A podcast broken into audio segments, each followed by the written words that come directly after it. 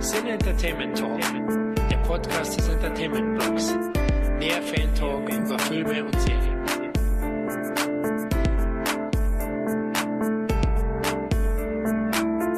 Geliebtes Volk von Eternia und hochverehrte Hörer des Cine Entertainment Talk Podcast hier auf entertainmentblog.net.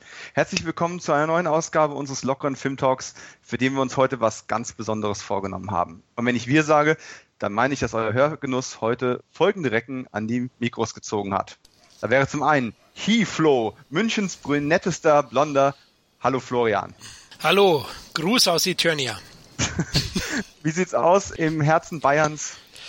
Ja, recht steinig wie in Eternia eigentlich, aber nein. Ähm, das Wetter ist herrlich. Trotzdem freue ich mich mit euch diesen legendären Film, der einem Spielzeug zugrunde liegt, mit dem ich auch stark verbunden bin, ähm, nämlich Master of the Universe natürlich. Und ja, da freue ich mich drauf.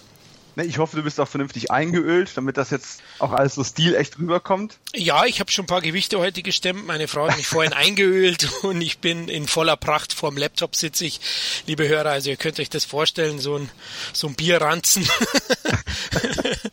nee, passt. Ich bin ja definitiv dafür, dass wir die äh, Podcast-Selfies einführen, dass man das Ganze auch dann äh, noch visuell begleiten kann. Aber ein Held kommt selten alleine und äh, so heiße ich dann außerdem willkommen den Mann, der den Namen eines Keyboarders einer Highschool-Band teilt, der die Erde mit Musik rettet und später mit einem Raumschiff in den hintersten Scheißwinkel der Galaxis gesteuert wird. Kevin.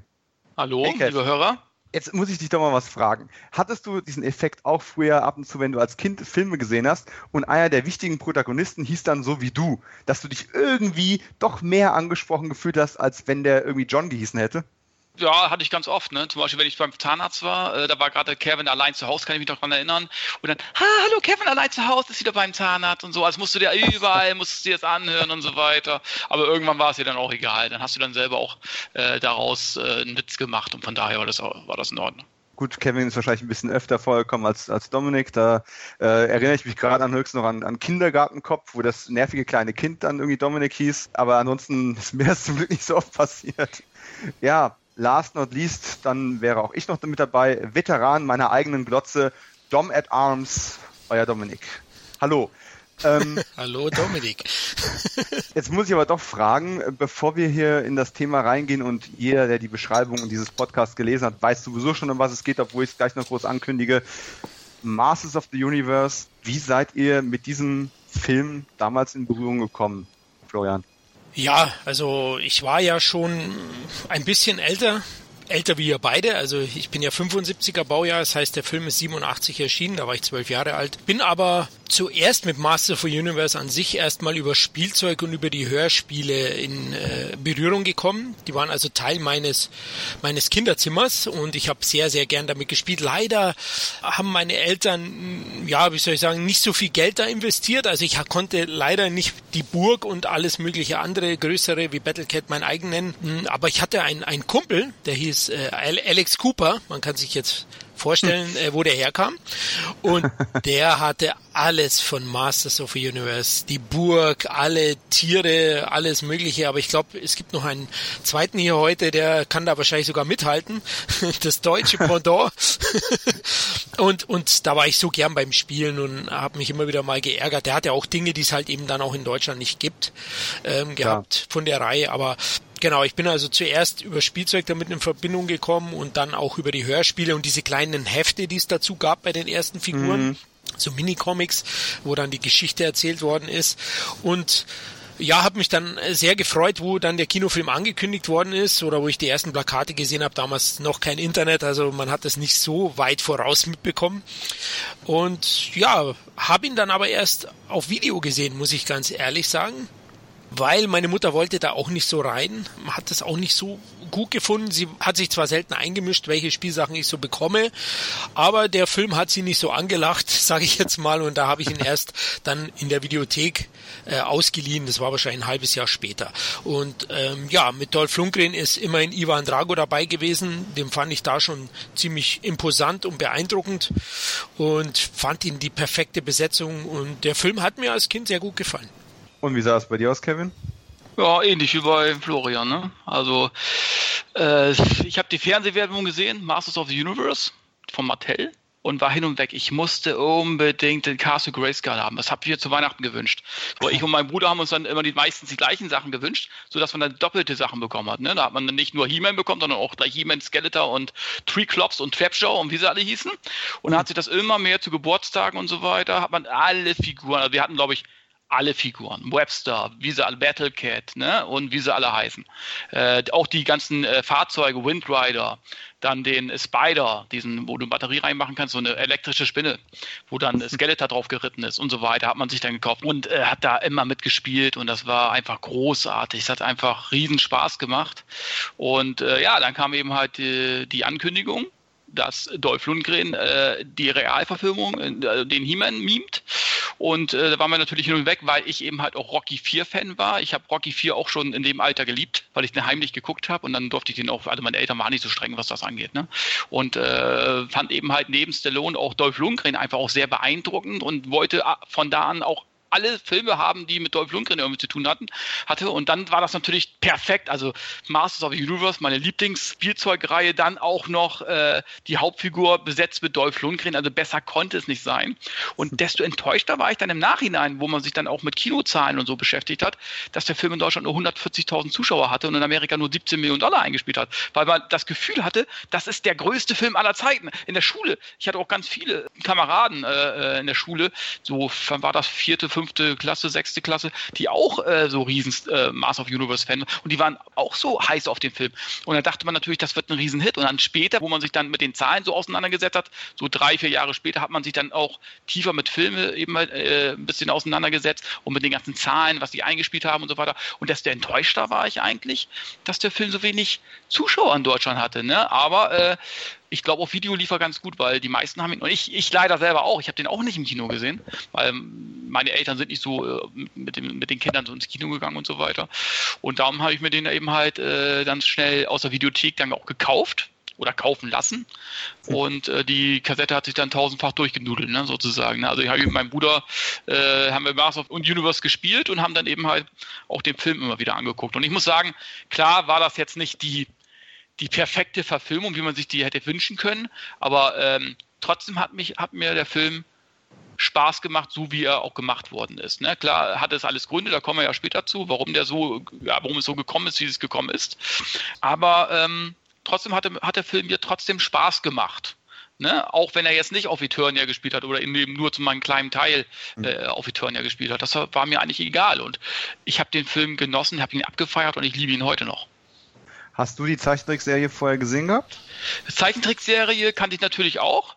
Ich hatte auch das Computerspiel auf C64. Uh. Na, viele von euch wissen gar nicht mehr, was C64 ist. Ja, das war ein Computer, damals gab es auch schon welche. Ein Taschenrechner. Und, und nee, da gab es Aber ich muss sagen, von der Zeichentrickserie war ich jetzt nicht so ein Fan, weil äh, wenn man den Film gesehen hat und das Spielzeug hatte, war mhm. die Zeichentrickserie einen doch irgendwie zu, zu kindlich, auch wenn es sich blöd anhört. Und das ist eben halt auch die Schwä eine Schwäche bei dem Film teilweise, dass er, ich sage nur Szene mit der Kuh, da kommen wir nachher auch noch drauf. Das ist dann wieder hm. ein, ein, ein Humor, der zu sehr auf Sechsjährige abzielt und äh, trotz, es ist zwar eine, eine Kinderspielzeugreihe und auch ein Kinderfilm, aber der Film ging dann teilweise manchmal in eine Richtung, die dann zu sehr den, die Kleinkinder angesprochen hat. Und das finde ich, das war nicht notwendig. Also das waren so gewisse Szenen, die eigentlich nicht, äh, die zwar nicht schlimm waren, auch nicht schädlich waren, aber die ich nicht so mochte. Und äh, das war eben halt auch die Zeichentrickserie. Wenn am Ende dann, das war ja früher auch so in, in den 80er Jahren, wenn dann am Ende dann irgendeiner kam, Thieler oder He-Man oder wer auch immer, ja Leute, das dürft ihr nicht und ihr müsst so und so handeln, weil das ist ja verboten. Also Wiedersehen, bis zum nächsten Mal. Das hat mir nicht so gefallen. Ja. Klar habe ich es mir angeguckt, aber da war ich jetzt nicht so ein Riesenfan von, von der, von der Zeichentrickserie. Mhm. Und am besten fällt noch irgendeiner in den Pool und dann ja, stehen alle oh. rum ja, das ist ein Happy End. Das Beste war die Synchronstimme von Skeletor in der Zeichentrickserie. Der ja. hat so ganz eine helle Stimme gehabt. Hallo He-Man! Ja, ganz. Und, die, und da fand ich zum Beispiel bei den Hörspielkassetten, die habe ich ja auch alle gehabt. Das waren ja auch zig Folgen, ich glaube 40, 50 Folgen oder so, ne? Die habe ich auch alle schön in so ein ähm, Kassettensammelpaket, habe ich die alle schön säuberlich immer reingesteckt. Und ähm, da fand ich zum Beispiel die Synchronstimme von Skeletor sehr gut. Ich weiß gar nicht mehr, welcher bekannter deutscher Schauspieler die gesprochen hat. Also der deutsche äh, He-Man war, glaube ich, äh, Michael Neumann oder so. Äh, das war auch ein bekannter äh, Synchronsprecher, auch bei vielen Filmen. Ich weiß jetzt nicht genau, wie er hieß. Und bei Skeletor war es auch ein sehr bekannter, äh, was heißt, ein relativ bekannter deutscher Schauspieler. Ich frage mich aber nicht mehr, wie der hieß. Also ähm, die fand ich auch sehr, sehr passend äh, damals bei den Hörspielkassetten. Ich wusste zwar, dass es die Zeichentrickserie und auch die Hörspielkassetten gibt, ich habe aber keine davon gehabt. Mhm. Ich war aber auch scharf auf das Spielzeug. Es war jetzt noch gar nicht so dieses Körperkult-Gedöns, was damals so groß war, weil dafür war ich im Endeffekt auch zu klein. Ich war ja da gerade so, naja, äh, noch unter 10.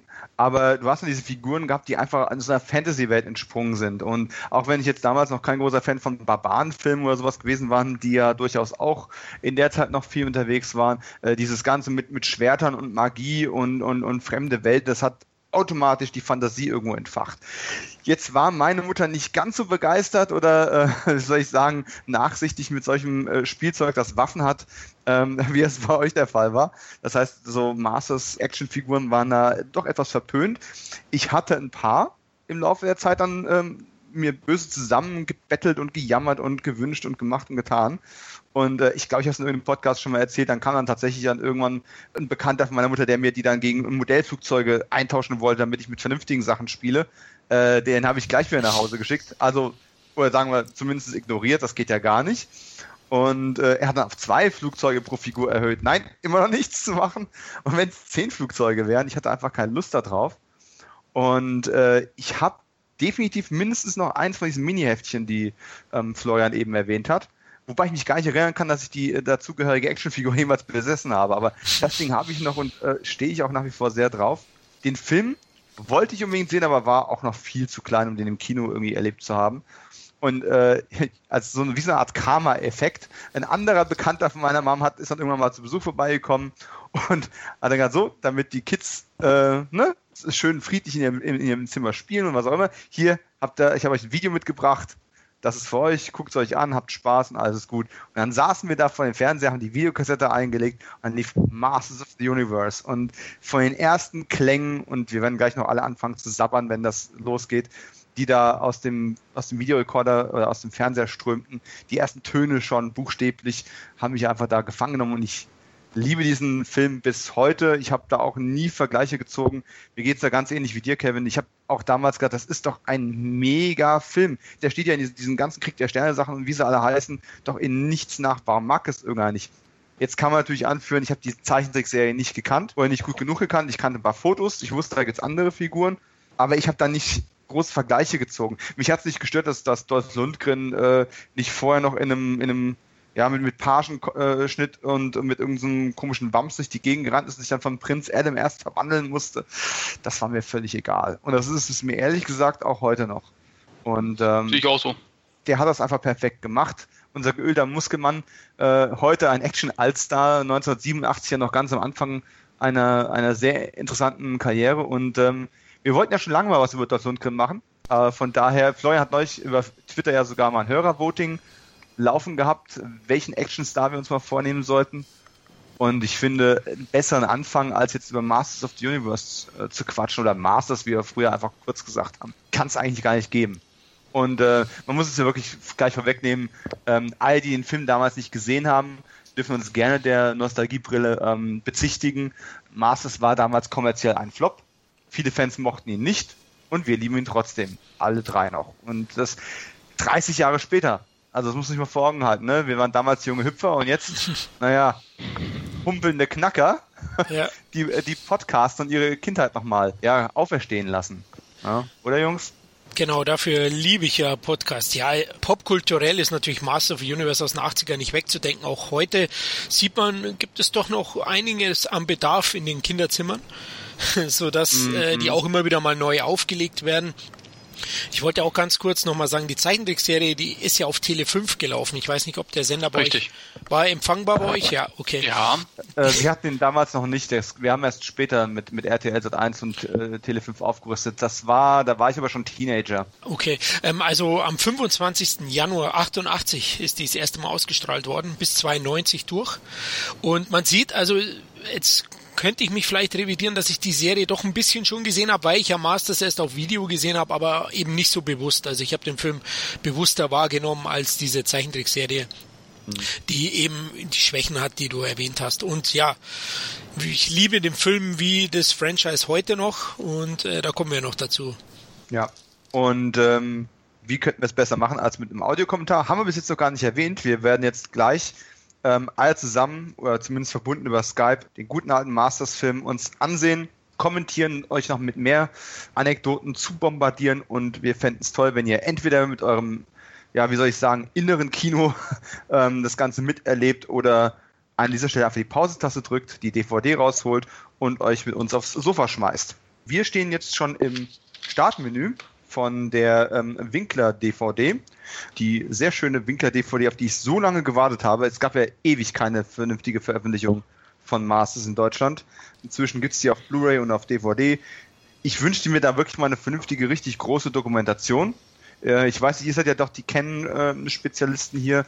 Äh, hat irgendeiner von euch schon diese Canon-Dokus gesehen? Da sollte es doch mal auch mal eine Auskopplung oder irgendwas über Masters geben. Also in der letzten, die ich jetzt gesehen habe, Mhm. Da äh, ja, ist Dolph Lundgren kurz interviewt worden, aber äh, das kann man jetzt nicht irgendwie als Referenz sehen, irgendwie, dass er jetzt groß, also das, das war nur kurz angedeutet. Also es gibt ja, glaube ich, zwei oder drei Dokus jetzt mittlerweile. Mhm. Aber die sind, glaube ich, alle noch nicht in Deutschland erschienen, so viel ich weiß. Doch, eine. Eine, eine, eine ist in Deutschland eine. erschienen. Ja. Und die habe ich auch gesehen. Wie hieß sie denn jetzt noch gleich? War es Electric Boogaloo? Genau, genau. Richtig. Ja. Und da war, wurde das, glaube ich, nur ganz kurz, ne, Florian, ich glaube, du hast es auch gesehen, wurde es, glaube ich, nur ganz kurz erwähnt, ne? Genau, eigentlich nicht würdig für den Film. Ja. Ne? Er war ja. ja galt auch als oder oder stand dafür, dass Canon eben zum Major werden wollte. Also war eine große Produktion aus ihrer Sicht. Hm. Ja, es ist halt schade, dass es alles so gelaufen ist, wie es gelaufen ist. Und trotzdem hat der Film eine kleine Kultanhängerschaft. Wir sind schon mal drei davon. Und keine Ahnung, wir werden gleich sehen, was er für Qualitäten auch heute vielleicht noch, hoffentlich noch zu bieten hat. Und vielleicht gibt es ja irgendwann die Doku, die ich gerne mal sehen würde, über diese doch sehr problematische Produktion. Die war ja nicht ganz frei von Streitigkeiten und kleinen Skandalen. Gut, aber stellen wir uns auf den Filmstart und fangen am besten gleich an und kriegen eine Gänsehaut, wenn ein gewisser Bill Conti auch außerhalb des Boxrings für ja, Gänsehaut einfach sorgt. Ne? Ich zähle einfach mal runter und 3, 2, 1, Filmstart.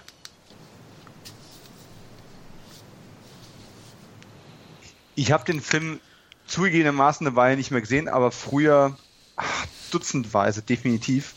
Und ich, als ich die, die DVD jetzt zum ersten Mal seit langer Zeit wieder in der Hand gehabt habe und dieser erste Shot kommt von Castle Grayskull, ähm, war ich erst ein bisschen geschockt, kurz nach dem Motto, oh mein Gott, natürlich ist es ein mhm. Matte Painting. Ähm, man sieht es halt heutzutage wirklich sehr deutlich. Es ist ein tolles Postermotiv. Für einen teuren Spielfilm würdest du heute sagen, okay, wir gehen nach 30 Sekunden schwer aus dem Film raus. Ja. Aber das Schöne, gerade so am Anfang, klar siehst du die, das Schloss eben halt wirklich sieht wirklich nicht vorteilhaft aus. Hätte man vielleicht weglassen sollen. Ja, mhm. man sieht, da dachte wirklich, ist das jetzt ein Zeichentrickfilm irgendwie sogar irgendwie, ne? Ja. Äh, aber ähm, du hast natürlich die Namen fett. Dolph Lundgren, ganz fett, so wie es früher war. Da war der Name des Hauptdarstellers größer als der Name des Films irgendwie im, äh, auf, dem, auf der Leinwand zu sehen. Ne? Mhm. Und wenn ich am Anfang schon das Canon-Zeichen sehe, ja, da wird mir sowieso schon ganz warm ums Herz. ja, ja, da werde ich auch ähm, feucht im Schritt. Also Canon ist einfach. War Legende. Wart ihr damals schon Kenton-Fans? Oh ja. Ich auch, definitiv, ja. Also ich glaube, mit American Fighter hat es endgültig mhm. angefangen. So 85, genau. Also ich bin mir ziemlich sicher, dass ich ähm, Masters lange gesehen habe, bevor mir klar war, was da wer kennen ist. Also ich, und auch, ich habe äh, äh, und auch ich hatte schon vorher so Chuck Norris-Filme, hier Deadly Force und so, äh, hatte ich vorher schon geguckt. Mhm. Und da ist mir das Canon-Logo eben halt auch schon so dermaßen, auch als Kind schon aufgefallen, äh, dass ich irgendwie ganz schnell Fan von diesem Filmstudio wurde. Okay.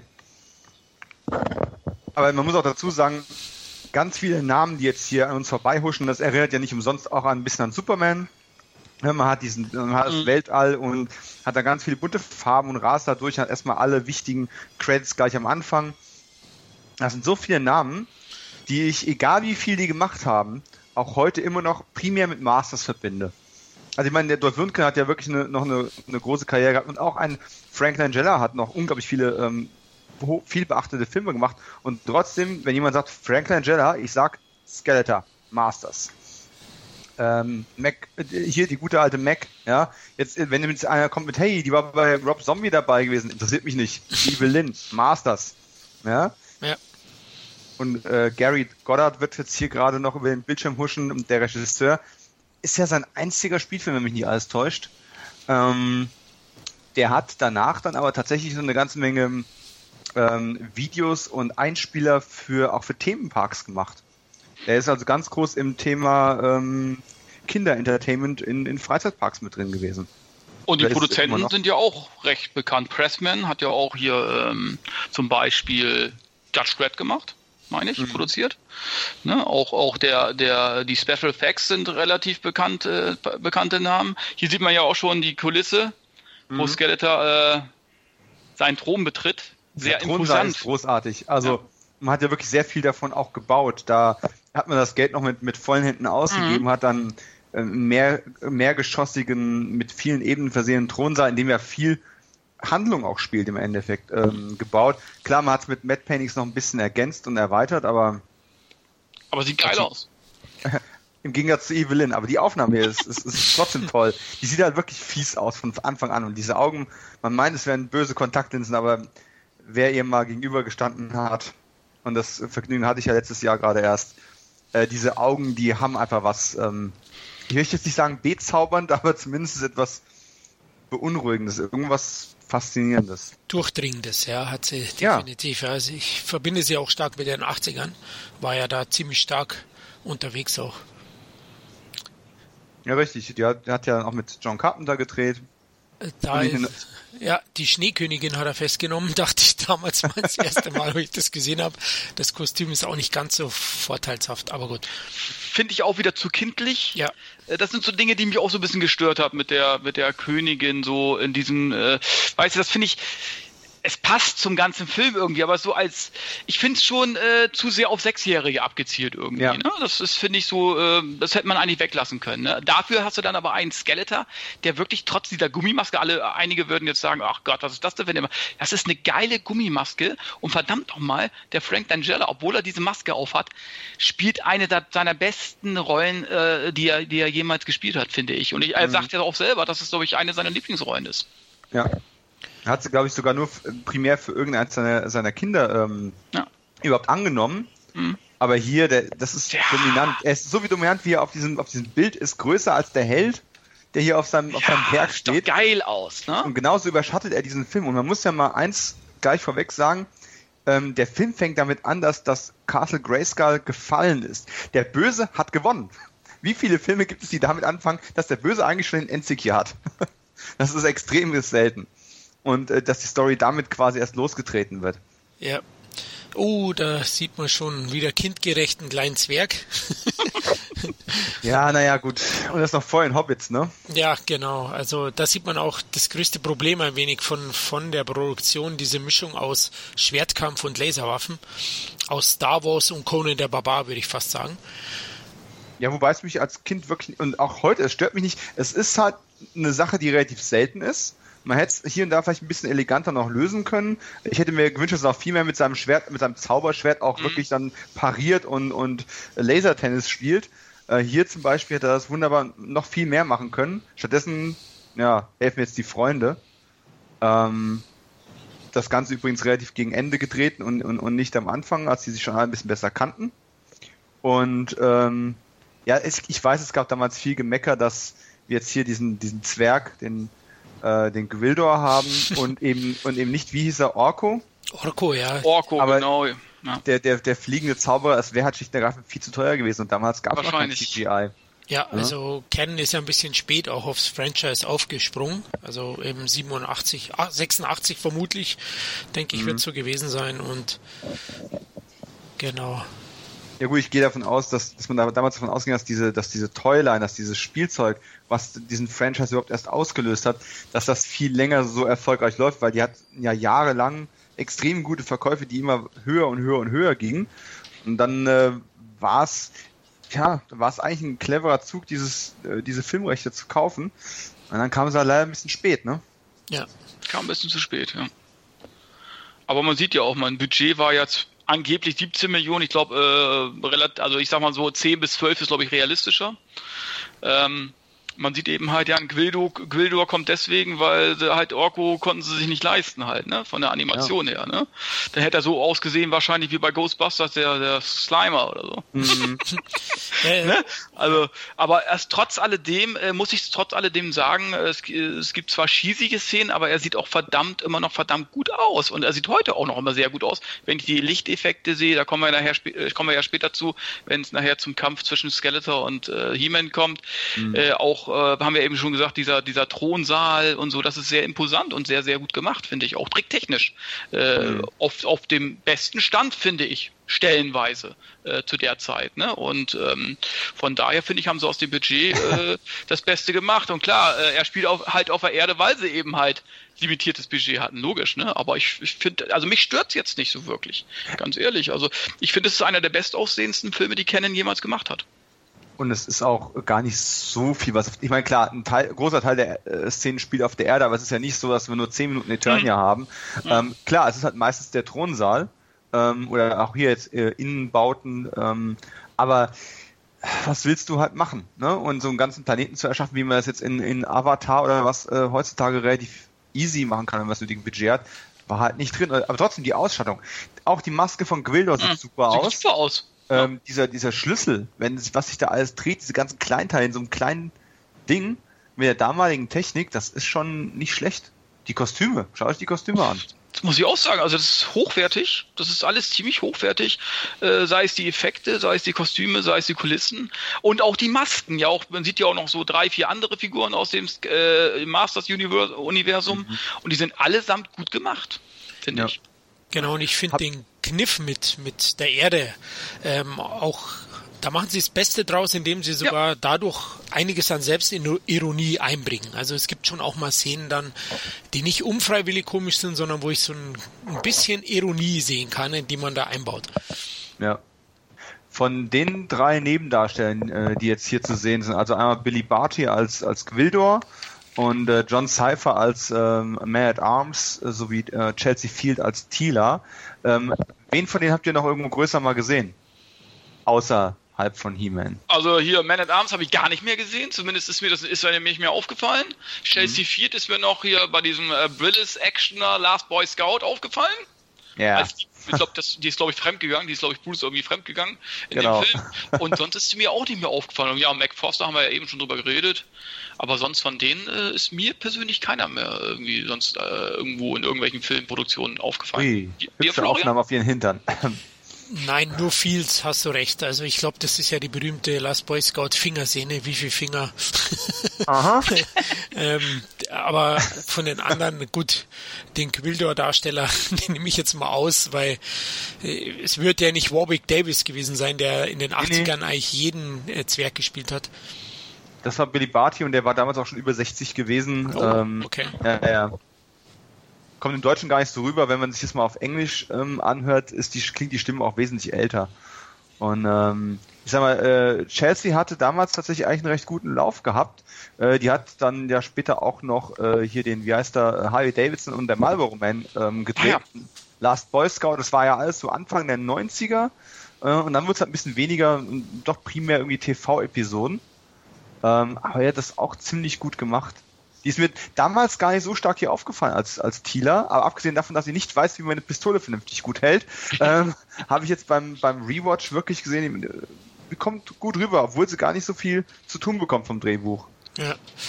Hautenge Kostüme schaden natürlich auch nicht, Leute. Richtig, also die Kostüme haben mir gefallen, aber ich kann die Fans vielleicht verstehen. Also ähm, Ähnlichkeit mit der mit der Zeichentrick oder den Figuren Nein. fehlt halt, außer jetzt ähm, Skeletor und He-Man, die würde ich schon Findest sagen. Findest du? Man hat abends nur, weil die Rüstung nicht grün ist? Man nee, at Arms, finde ich, passt auch noch ziemlich Passt gut. noch einigermaßen, aber Tila äh, überhaupt nicht. Ja, Dann fehlt natürlich ein Orko und ein Battlecat, was natürlich äh, eine ja. legendäre Figur war, ja. die ich zwar nie besessen habe, aber ich, wie gesagt, bei meinem Freund immer gern äh, habe ich es ihm weggenommen und bin in, mit Skeletor dann weggeritten mit dem Ding.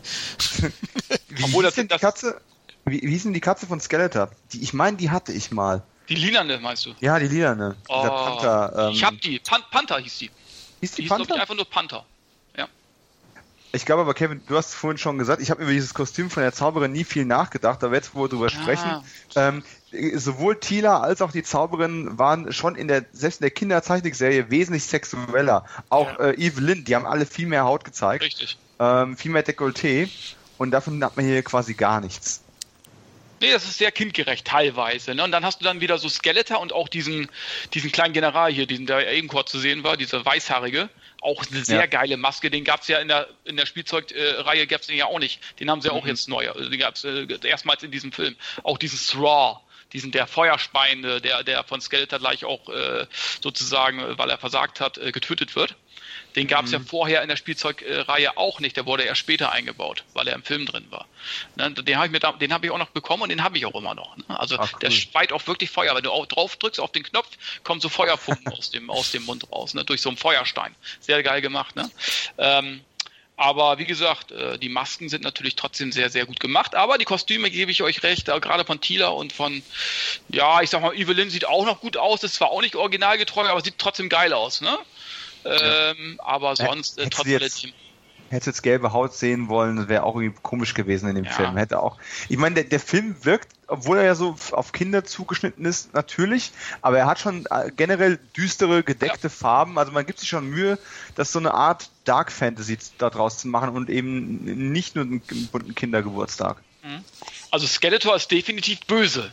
Ja. Und er kommt auch definitiv böse rüber. Das muss man, das ist, muss man einfach sagen in diesem Film. Das hast du ja manchmal auch äh, bei, bei an- anderen Filmen, dass der, bei, bei so Kinderverfilmungen, sage ich jetzt mal, dass sie nicht so richtig böse rüberkommen. Das ist hier nicht der Fall. Dem, also muss Ja. man ganz ehrlich sagen. Evelyn und Skeletor sind wirklich böse.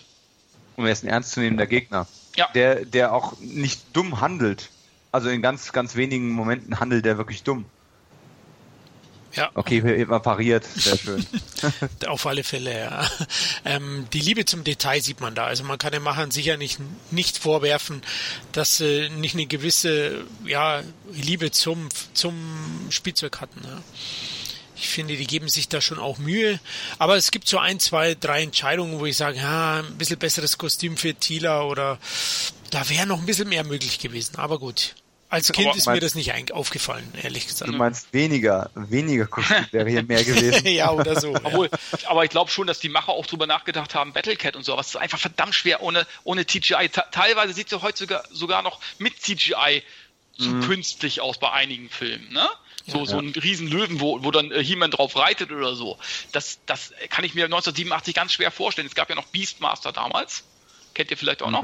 ja. wo er dieser, der, der, der ja diese ganzen Tiere irgendwie, äh, so eine Art Tarzan irgendwie, ne?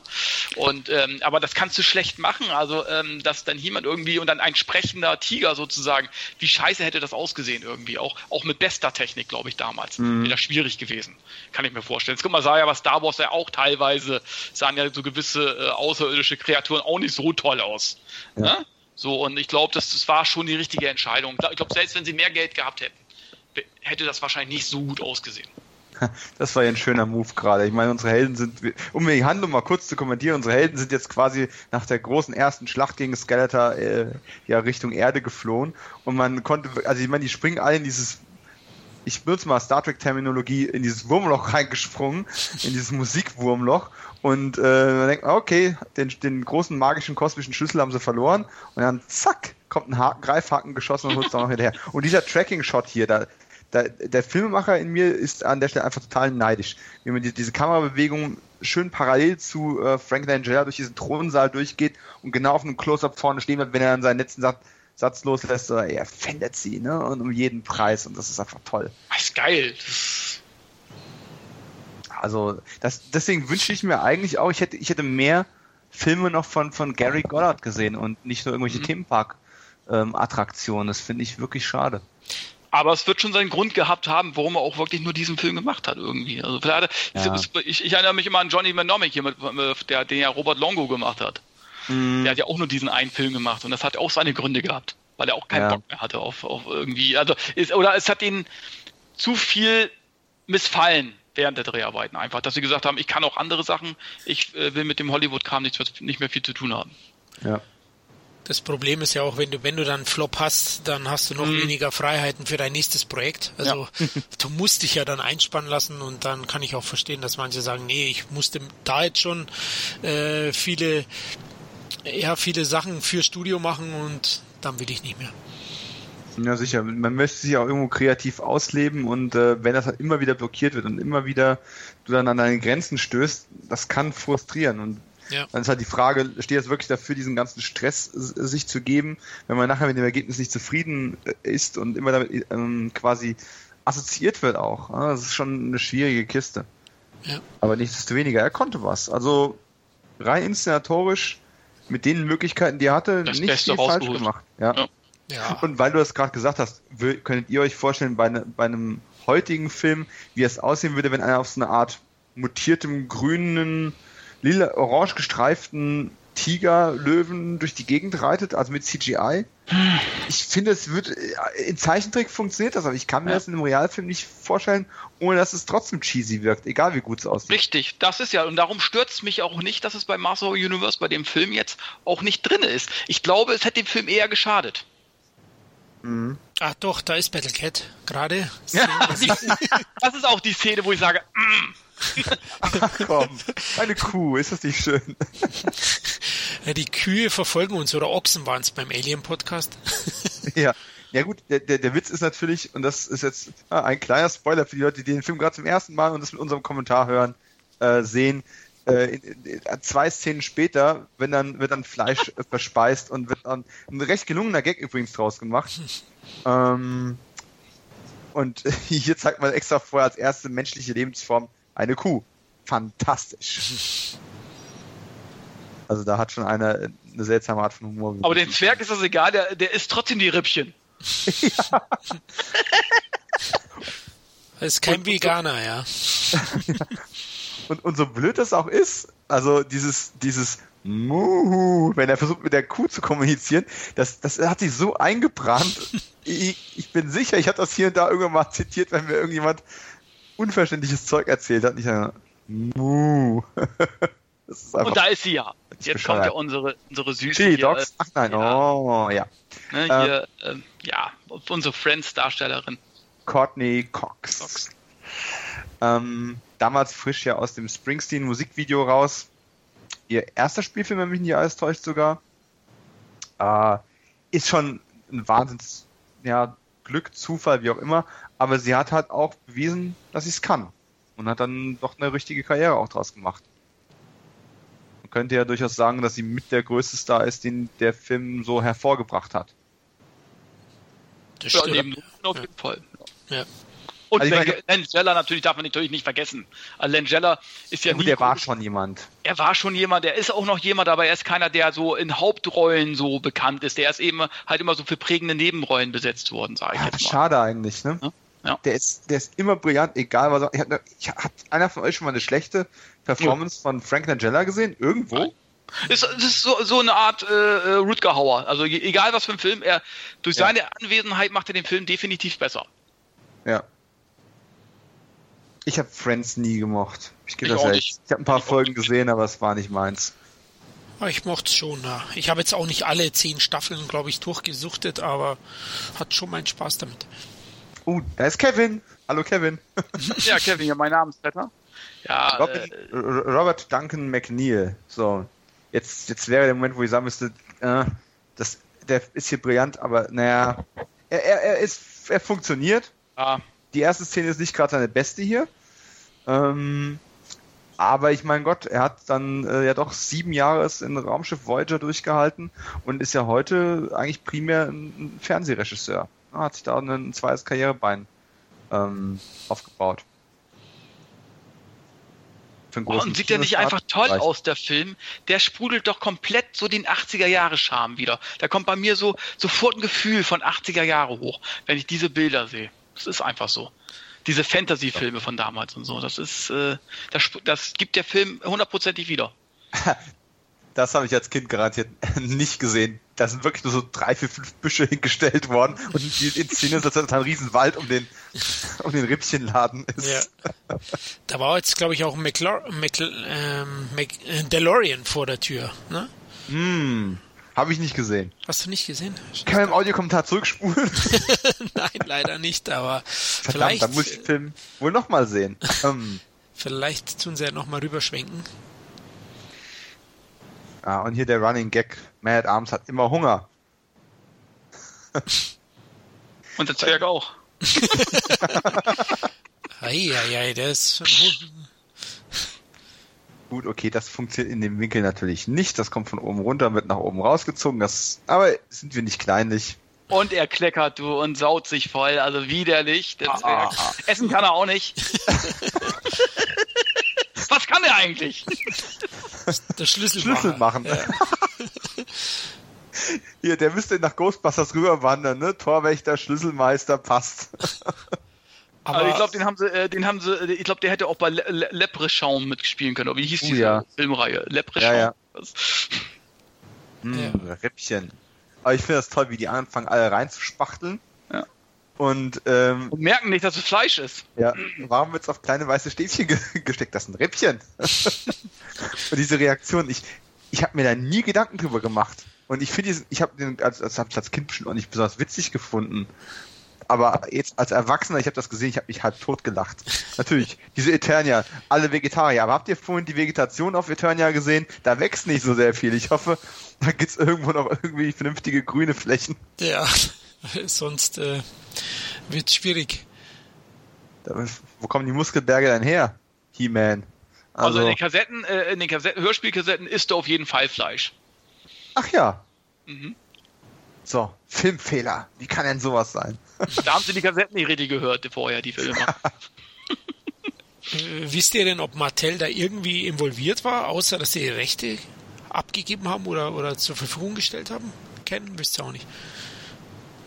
Ich meine, es gab da mal Inter Ich meine, klar, die, die haben versucht, da Einfluss drauf zu nehmen, aber in der Sekunde, wo du die Filmrechte abtrittst, ist es natürlich relativ limitiert. Ne? Und ähm, dann hast du halt äh, verschiedene ähm, Interessen. Ähm, Ken wollte das eine, äh, der Regisseur wollte möglicherweise dasselbe, aber manchmal eben auch was anderes. Und dann hat die Toyline ja einfach auch den Film nicht in der Form unterstützt und begleitet, wie es vielleicht praktisch gewesen wäre. Also ein bisschen mehr Zusammenarbeit, um da auf ein gemeinsames Ziel zuzuarbeiten, hätte vielleicht der Sache noch ganz gut getan. Aber die Zeit von Muskelberg Actionfiguren war halt irgendwie, ja, weiß nicht, einfach abgelaufen. Ne? Ja. Das ist einfach schlechtes Timing. Und das ist ja wichtig bei Film, Musik, Kunst ja generell. Da Das hier finde ich übrigens toll. Habe ich, habe ich nie bemerkt. Die gehen, die gehen von diesem Friedhof weg und sie wünscht sich, dass ihre Eltern noch da wären. Ist übrigens eine total traurige Motivation für die Figuren, ähm, dass, dass sie, dass die Junge ihre Eltern jetzt verloren hat durch einen Unfall. Und er sagt, ja, sowas gibt's nur im Märchen. Und sie drehen sich um in der Sekunde, gehen überall auf magische Weise die Lichter an. Und im nächsten Moment finden sie diesen magischen Gegenstand aus einer anderen Welt. Ähm, Habe ich früher nie drauf geachtet, aber das, das fand ich wirklich sehr schön vom, vom Timing her. Es funkelt schön, ja. Das ist toll. So eins will ich haben. Ein schöner- Equalizer. Ich, ich hätte mir gern die Funktion erklären lassen von dem Teil. Ja. Also so ganz, wenn da diese Stäbe dann drehen. Spannend. Ah, Und die spielen erstmal auf diesem japanischen Synthesizer rum. Der Thronsaal war schon einer der größten Settings, ne? Also man hat Ja. schon. ja, ja. Und es ist klar, dass sie da auch natürlich äh, so viel wie möglich dann äh, drehen wollten. ja, ne? klar, klar. Ja. Ich meine, wir haben ja zwei Kampfszenen, die da drin stattfinden. Die meisten Skelter-Szenen sind da drin. Man hat schon das, das Maximum da rausgeholt. Aber es hat auch, im Endeffekt, das sind, das sind, das sind zwei Bühnen, weil eine Bühne nicht groß genug war, um dieses Set überhaupt äh, indoor zu bauen. Dann haben die quasi zwei nebeneinander liegende Hallen nehmen müssen, mussten die Zwischenwand quasi entfernen, damit die das komplett durchbauen konnten. Also man hat sich ja schon echt Mühe gegeben. Das lohnt Ah. sich auch, ja, weil der Thronsaal ist schon das Imposanteste am Film, ja. Ja, definitiv. Aber ich finde auch eine Szene toll, die kommt ja auch später, wenn er da mit seinem Fluggerät und seine, seinen Heerscharen an seinen, von seinen Troopers Ja. sozusagen durch diese Zeitschleuse kommt ähm, und die Straße sozusagen äh, befährt. Das fand ich auch sehr imposant eigentlich. Auch sehr geil gemacht. Das ist ein bisschen, ein bisschen seltsam jetzt für mich. Ähm, auch da, ich, ich, wiederhole mich, ich habe das früher sicherlich nicht so wahrgenommen, aber ähm, die, die sind ja ein Liebespaar, sagen wir mal, ist wahrscheinlich die erste große Liebe und sie gehen auf ihren Schulabschluss ähm, zu und sie will die Stadt verlassen. Ich meine, sie hätte genauso gut noch die Woche warten können, bis der Schulabschluss rum ist und hätte dann gehen können. Also sie hatte und, keinen Zeitdruck, ne? Ja, und, und, und irgendwie, man hat den Eindruck, die haben, bevor der Film angefangen hat, schon tagelang alles durchdiskutiert und haben einfach so einen Punkt erreicht, wo sie nicht mehr weiterkommen. Und ja, die lieben sich irgendwie und trotzdem wird sie ihn und ihr altes Leben verlassen und und sie ignorieren das auch beide, weil sie genau wissen, sie können nicht mehr drüber reden. Auf der einen Seite stört mich das ein bisschen, dass es quasi nicht thematisiert wird und er sie jetzt auch gleich einfach hier alleine lässt. Ähm, aber auf der anderen Seite muss ich sagen, das ist eigentlich schon echt trauriges traurige Grundvoraussetzung für, für so einen Film. Also so, so eine, so eine ja, melancholische Not, die einen richtig runterdrückt. Oh, da ist einer. Aber jetzt, ja. Die Kopfgeldjäger. Erinnert mich an ja. Star Wars auch, die Vorstellung. Da ist dieser, diese neue Figur, diese feuerspeiende Figur, die im Film aber keine Feuer speit, und Beastman haben wir da noch. Ja. Ah, die sind schon sehr tolle Masken. Ja. Ja, sehr tolle Masken die, die ein, der einz, einzige andere Set, ne? dieser Kartenraum hier, oder wie auch immer wir das nennen wollen. Ein seltsames Quartett. Und äh, von den Vieren ähm, hat ja auch, ist nur auch nur einer wirklich mit einer Karriere gesegnet gewesen, die zumindest aus meiner Sicht ähm, weiter bemerkenswert gewesen wäre. Und äh, das ist äh, Anthony DeLongis, der hier den Blade spielt oder auf Deutsch das Messer. Fand ich immer ein bisschen seltsam, dass er das Messer genannt wird. Aber gut. Erinnere mich an irgendeine Rolle. Ich, ich, ich wollte mich nicht beschweren. so, ähm, ja, ich und ganz ehrlich, als ich als äh, als ich damals die die Rolle bekommen habe für für Atomic Eden und ich und dann die Rolle, die ich gespielt habe, den Beinamen ähm, The Blade bekommen hat, habe ich nicht mal daran gedacht. Aber als ich den Film jetzt wieder gesehen habe, habe ich da gesagt, das ist jetzt wohl nicht wahr, oder? Man ist das halt einfach gewohnt, ne? Blade ist halt Wesley Snipes. Das ist so die erste Assoziation, die du hast. Vor allem, weil es in der deutschen Synchro halt immer nur da das Messer hieß. Und jetzt gucke ich mir den Film wieder an und denke, nein. und äh, jeder wusste auch schon, ah, cool. Äh, das ist ja der, der Schwertkünstler unter diesen Bösewichten. Da gibt es hm. bestimmt noch ein schönes Duell dann mit, mit He-Man. Schönes ja. Schwertduell, ja.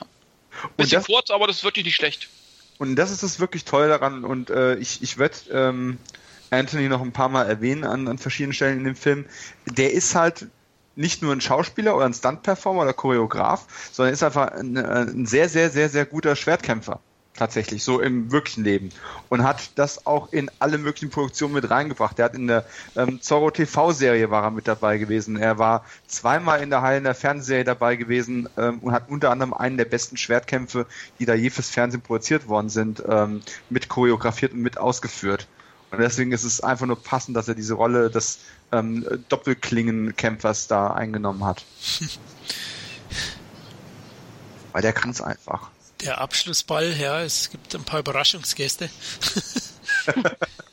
ja gut, ich meine, man muss auch schon dazu sagen, äh, das sind ja die besten äh, Kopfgeldjäger, die Skeletor beziehungsweise äh, also diese da aufzubieten haben und schaffen es da nicht mal so ein, ein Mädel, so ein 17-jähriges Mädel irgendwie zu, äh, zu fassen. Ne? Das ist schon ein bisschen und schießen auch immer daneben. Drei Meter. Aber den Hausmeister haben sie erledigt. Also ich bitte ja, dich. Ja, den Hausmeister. Immer der arme Hausmeister. Also in jedem Film ist der arme Hausmeister immer das erste Opfer. Mit, mit dem haben sie die Tür geöffnet, sozusagen. Also. knock, knock. Aber sie müssen sie auch lebendig erwischen, Kevin. Das ist nicht ja, so trotzdem. einfach bei so einem pubertären Mädchen. Das wäre so, als wenn du vier Rambos jetzt losschicken würdest und ein Mädchen zu fangen. Das würde er hm. wohl auch schaffen. Aber das Biest ist mit dem Lametta überfordert. Ja. das kennt die nicht, ne? Das ist alles. Das genau, muss man fairerweise dazu sagen. Ja. Die, sind, die sind ja auch äh, Fish out of water. Aus, Auswärtsspiel für die Jungs, ja. Ja. Aber das Messer jetzt, schöne Szene. Ah, das und selbst cool. der sticht daneben. Aber ein schöner Move. Ja, ein ja. schöner Move. Ja. Zack, und du kommst hier nicht raus. Bam. Oh, das Biest. Horrorfilm. Oh, ja.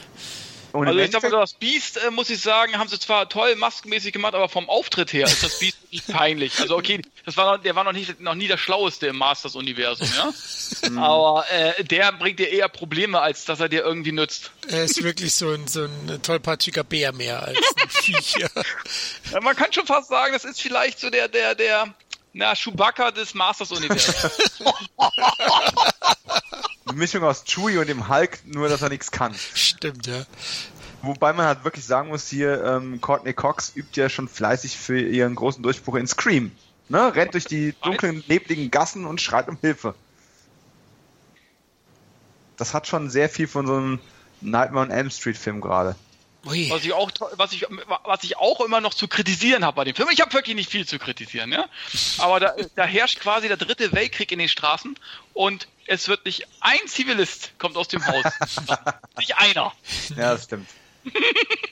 Na gut, wenn du solche Typen sehen würdest, da würde ich auch drin bleiben. Ja, aber da geht doch nicht mal das Licht an. Ach, das sind die gewohnt, vielleicht eine Ghetto-Gegend, ähm, dass da nachts zugeht. Da fällt mir wieder Last Action Hero ein, ne? Wenn Charles Dance auf der Straße steht, Hallo, ich habe gerade einen Menschen getötet. Du wirst irgendeinen Hals Maul da draußen.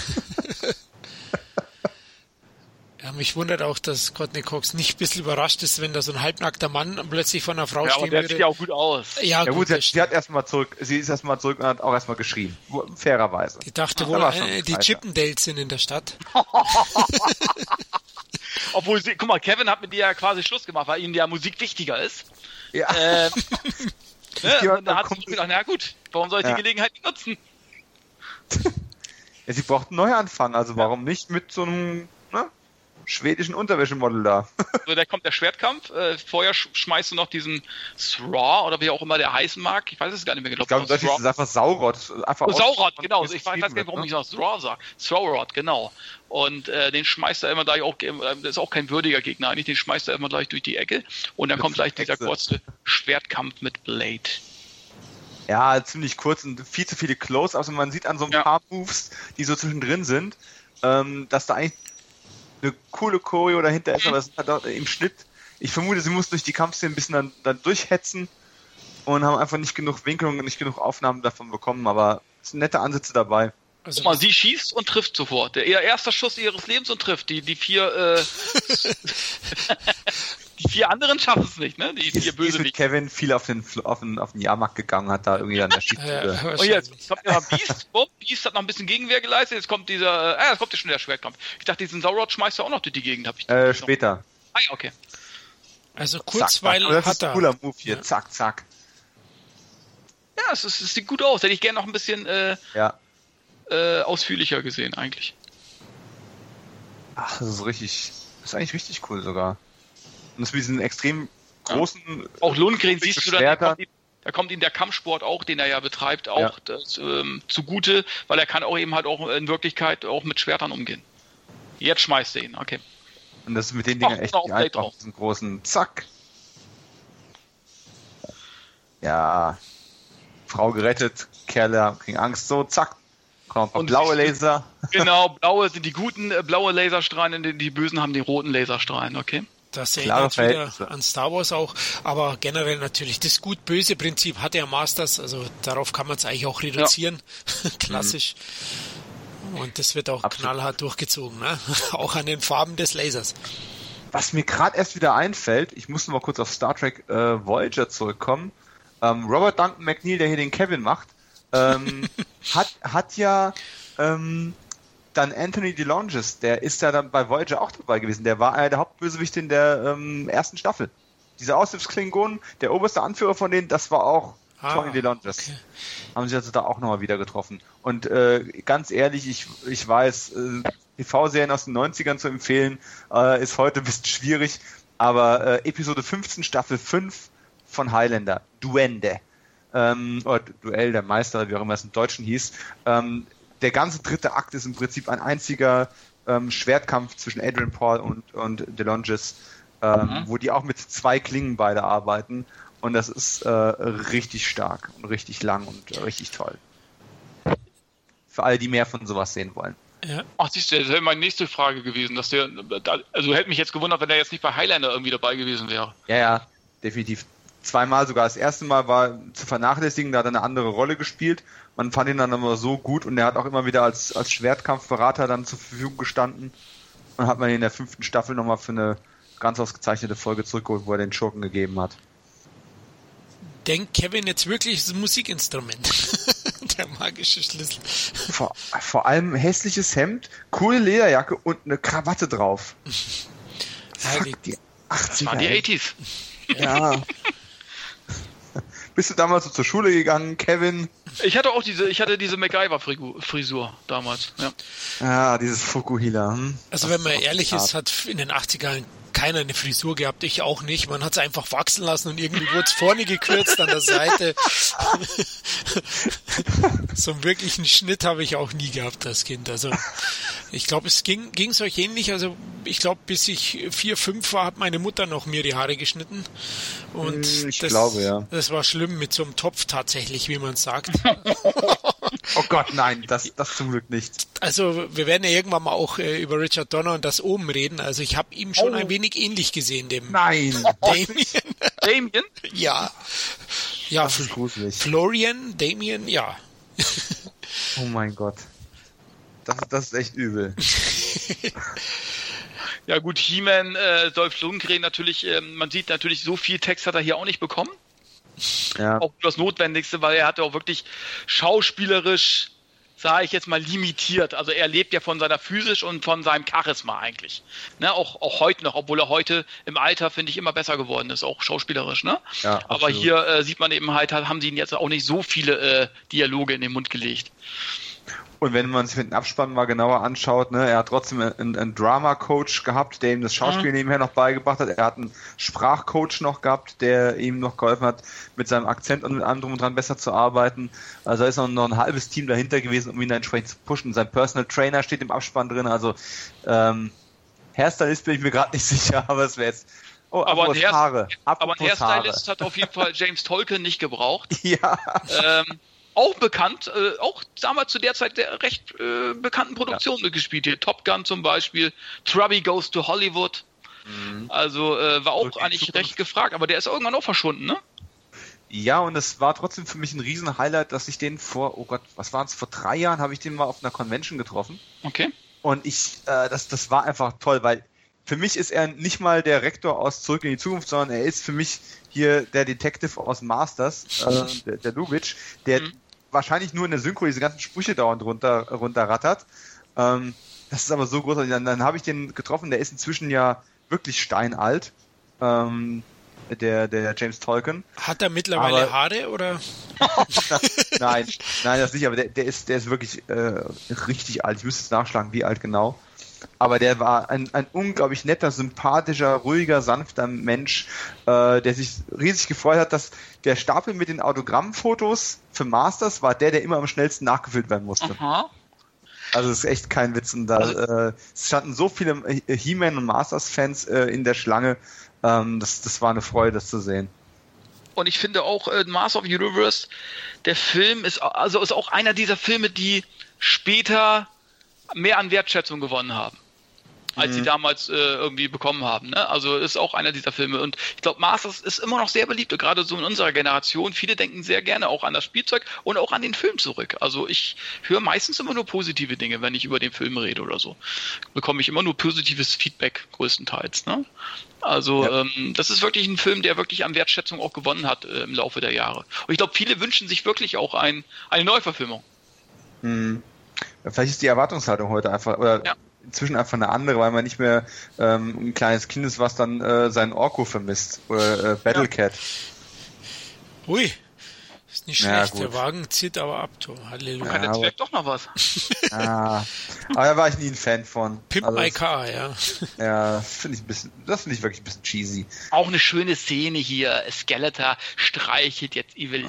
Ach komm, Baby. Mensch, so Ja. schlimm ist das doch gar nicht. Was kannst du aufbieten? Dann gesagt, gibst du eine Antwort, wie es bei Frauen ja nun mal ist. Und schon stößt er sie gleich weg.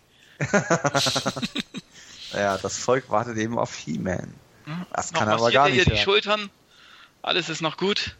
Die haben eine seltsame Beziehung. Also das ist Ja. schon so Fifty Shades of Black äh, im Fantasy-Universum, ne? Da möchte ich doch mal ein Mäuschen im Schlafzimmer spielen. Siehst du, jetzt, jetzt will er. Jetzt, na, nee, noch ist er nett zu ihr. Ich glaube, bei der nächsten Szene ist es dann, äh, stößt er sie. Ich glaube, da ist er nicht mehr so wohlwollend zu ihr. Weil sie dann schon. Ja, ich glaube gleich. Das- gleich ja, sagt, das- verschonen, das verschonen Ende. sie doch bitte. Ja, ja. Genau, verschonen sie doch bitte. Ui, die Versager. Alle auf die Knie schon, vorab. Weil man auch sagen muss, es war jetzt nicht gerade eine Heldentat, ne? Die, die fliegen also auf die Erde, haben alles gefunden, haben, haben sich die Flucht schlagen lassen und dann kommen die zurück. Also das hätte man auch irgendwie ein bisschen, ne? Besser stimmt, angehen ja. können. Ein paar mehr Truppen heimlich abzwacken irgendwo. Äh, ist einfach hartnäckiger versuchen, erst gar nicht zurückfliegen. Ja. Aber gut. Oh, das Beast ist aber mitgenommen, also. Mhm. ich weiß gar nicht. Habt ihr das Etikett gelesen von diesem, von dieser Flüssigkeit, die er da ins Gesicht bekommen hat? Ich kann es nicht erkennen. Wahrscheinlich Tee. ja, Tee. naja, jetzt äh, verschont er aber nicht alle. Also einen wird er jetzt gleich exekutieren. Das ist dann leider auch die, finde ich, mit die beste äh, Maske eigentlich ich, ich fand aber auch wirklich diese, auch diese ganzen Sprüche, die äh, Skater da bekommt, wenn sie sagen, ja komm, gib, gib mir noch eine Chance. Ich bin aber heute nicht in Geberlaune. Das ist einfach super. Ach, Und dann sagt er zu ihr, bitte nimm sie alle mit, nimm sie alle mit. Der Biest ist aber auch wehleidig, so mein Gott. Ja. Mann, das ist doch nicht, also, oh. Der geht gar nicht mehr von die Knie runter. Ja, ja jetzt stößt er sie weg.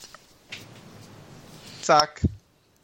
Geh, nimm sie mit wenn du Mitleid verge vergeben möchtest, ne, dann bitteschön. Obwohl man so, Evelyn muss man dann zugute halten, sie äh, hält zu ihrem Team. Das muss man ja. auch sagen. Sie äh, rett, versucht jetzt nicht ihre eigene Haut zu retten, sondern äh, stellt sich vor ihren Team. Hm. Und selbst wenn sie gleich aufklärt, wer denn von diesen Massen an, an Eternians äh, die angegriffen haben, angeblich, äh, hält sie immer noch zu, zu ihr fest an ihren Leuten. Also muss man ja auch mal zugute halten. Gute ja. Chefin, ja. ja. Erstaunlich eigentlich, ne? Und ich, ganz, äh, ganz ehrlich, wir leben ja jetzt gerade in einer Zeit, wo der nächste Dolph Lundgren-Film jetzt in Deutschland bald rauskommt, ähm, The Demon Hunter, äh, respektive Don't Kill It. Und äh, ich, ich, sage euch eins, alle Masters-Fans, die den Film gucken, werden zumindest eine Szene haben, wo sie sich kaputt lachen. Ähm, und ich sage nur so viel, die äh, Hauptdarstellerin hat, oder die Hauptrolle hat einen Namen, der ziemlich nah an einer gewissen Lynn äh, dran liegt. Und da macht man einen sehr schönen Gag draus. Da muss ich sagen, es hat einfach gepasst. Ein Dolph Lundgren-Film, wo man so einen Gag reinhaut. Sehr schöne Sache eigentlich. Weil wir bei. Sowieso zu empfehlen. Ja, zu empfehlen, der Film. Demon Hunter? Ja, okay. Ja, ja. Also für Dolph-Fans auf jeden Fall. Weil wir bei Dolph sind, äh, denkt ihr, also Masters hat seine Karriere geschadet? Eigentlich nicht wirklich, ne? Nee. Nee, wirklich nicht. Ja. Ich meine, äh, das war dann wie viel der Film? Sein zweiter, dritter? Zweiter. Seine erste Hauptrolle eigentlich, ja. Ja. War die erste, ja gut. Und das hat ihn ja nicht wirklich, ich meine, das war ja ganz am, am, am Anfang, wo er dann wirklich seine, seine richtige Karriere gestartet hat und ähm, hätte ihm das so geschafft, also man hat ja den Flop an dem Film nicht an ihm festgemacht, weil ich glaube, ich wüsste nicht, dass auch damals irgendeiner gesagt hätte, dass, dass er eine schlechte Besetzung gewesen wäre. Ja, sein etwas steifes Schauspiel hat man nochmal hier und da angekreidet, aber ähm, das ist sicherlich zu vernachlässigen. Ähm, auch an Schwarzenegger hat damals nicht wegen nuanciertem Spiel irgendwelche Preise gewonnen, ne? Ähm, und, und wer hätte das Angebot nicht angenommen nach Drago? Äh, ja. Wirklich in einem hoch, also trotz alledem hat ja trotzdem über 10 Millionen Dollar gekostet, ist ja kein Billigstreifen, Master of the Universe, ja. In einem äh, Kinofilm die Hauptrolle zu spielen von einem der erfolgreichsten Spielzeugs-Franchises der Welt. Ich meine, ich hätte nicht Nein gesagt. Ja. Aber mich hätte auch keiner als He-Man sehen wollen. Ne? Ui. Schöne Pistole sehe ich gerade oder Aufklärungsgerät. Aha. Aber auch eine gute Idee. Auch eine schöne mhm. Idee eigentlich. Und jetzt muss man, ich, ich nutze einfach gerade mal diesen, diese, diese Pause, die der Film gerade macht, um noch ein bisschen die Story zu erklären und alle auf denselben Wissensstand äh, zu bringen, ähm, um nochmal auf die Masken zurückzukommen. Äh, ich hab, bin ja damals schon ein Riesenfan gewesen von, von Make-up-Effekten und ähm, wollte als Jugendlicher definitiv auch ähm, ja, Special Effects äh, Mann werden, also äh, Make-up-Effekte, Bluteffekte und solche Sachen. Und ähm, der Mann, der das hier in dem Film gemacht hat, ist ja quasi eine kleine Legende auf dem Sektor auch und mhm. heißt Michael Westmore. Und Michael, Michael Westmore ist, ähm, kommt aus einer ganzen Dynastie von Leuten, die in diesem Business schon gearbeitet haben. Ich meine, sein Vater war es, der schon äh, David Carradine und Kung Fu betreut hat ähm, und diese ganzen Glatzköpfe dort geschminkt hat und solche Geschichten. Und ähm, dieser Michael ähm, Westmore hat den Oscar gewonnen und hat äh, danach irgendwie gefühlte 15 bis 20 Jahre lang die ganzen Aliens bei Star Trek gemacht, in allen Star Trek Serien. Ähm, und zwar jede Woche irgendwas Neues und hat, hat im Prinzip diese, ne, was man heute alles kennt, was heute ikonisch ist, die Borg, die, die neuen Romulaner, die Klingonen, alles was es da gab, das kam alles von ihm und von seinem Make-up-Team. Ja, hier äh, auch Richard Edlund, der für die Spezialeffekte zuständig war. Ist mhm. ja nun auch kein äh, unbeschriebenes Blatt, ne? Der hat ja auch schon äh, Oscar bekommen für Krieg der Sterne zum Beispiel. Mhm. Und das ist was, ich, ich glaube, im Vorgespräch hast du es gesagt gehabt, Kevin. Ähm, diese Effekte, diese, diese Laserbeams, die da durch die Gegend, diese ganzen Geschichten, das, die würden heute nicht besser aussehen. Man würde sie vielleicht anders designen, sie würden vielleicht andere Farben haben, keine Ahnung. Aber das ist an der Stelle schon hochwertig. Ja, aber das, das muss man auch sehen, dass da eben halt äh, äh, gute Leute dabei waren. Ne? Auch gerade der Edlund, der zum Beispiel, der hat ja auch bei Kampfstern Galactica schon die Effekte gemacht. Und ja. das war das Beste in der ganzen, ich meine, ich, ich mag Kampfstern Galactica, aber die Effekte sahen auch teilweise sehr gut aus. Und mhm. die hatten auch nur ein begrenztes äh, ähm, Budget damals, ne? Aber ähm, da kann man sehen, dass da gute Leute äh, bei waren, ne? Bei, ähm, bei Master of Universe. Das waren jetzt nun keine No-Names. Mhm ich habe damals tatsächlich äh, so als, als, als Kind und Jugendlicher habe ich äh, hier James Tolkien und, ähm, und äh, unseren Dr. Loomis äh, immer verwechselt, weil du hast diese etwas kleineren Charakterschauspieler mit, äh, mit, mit Glatze.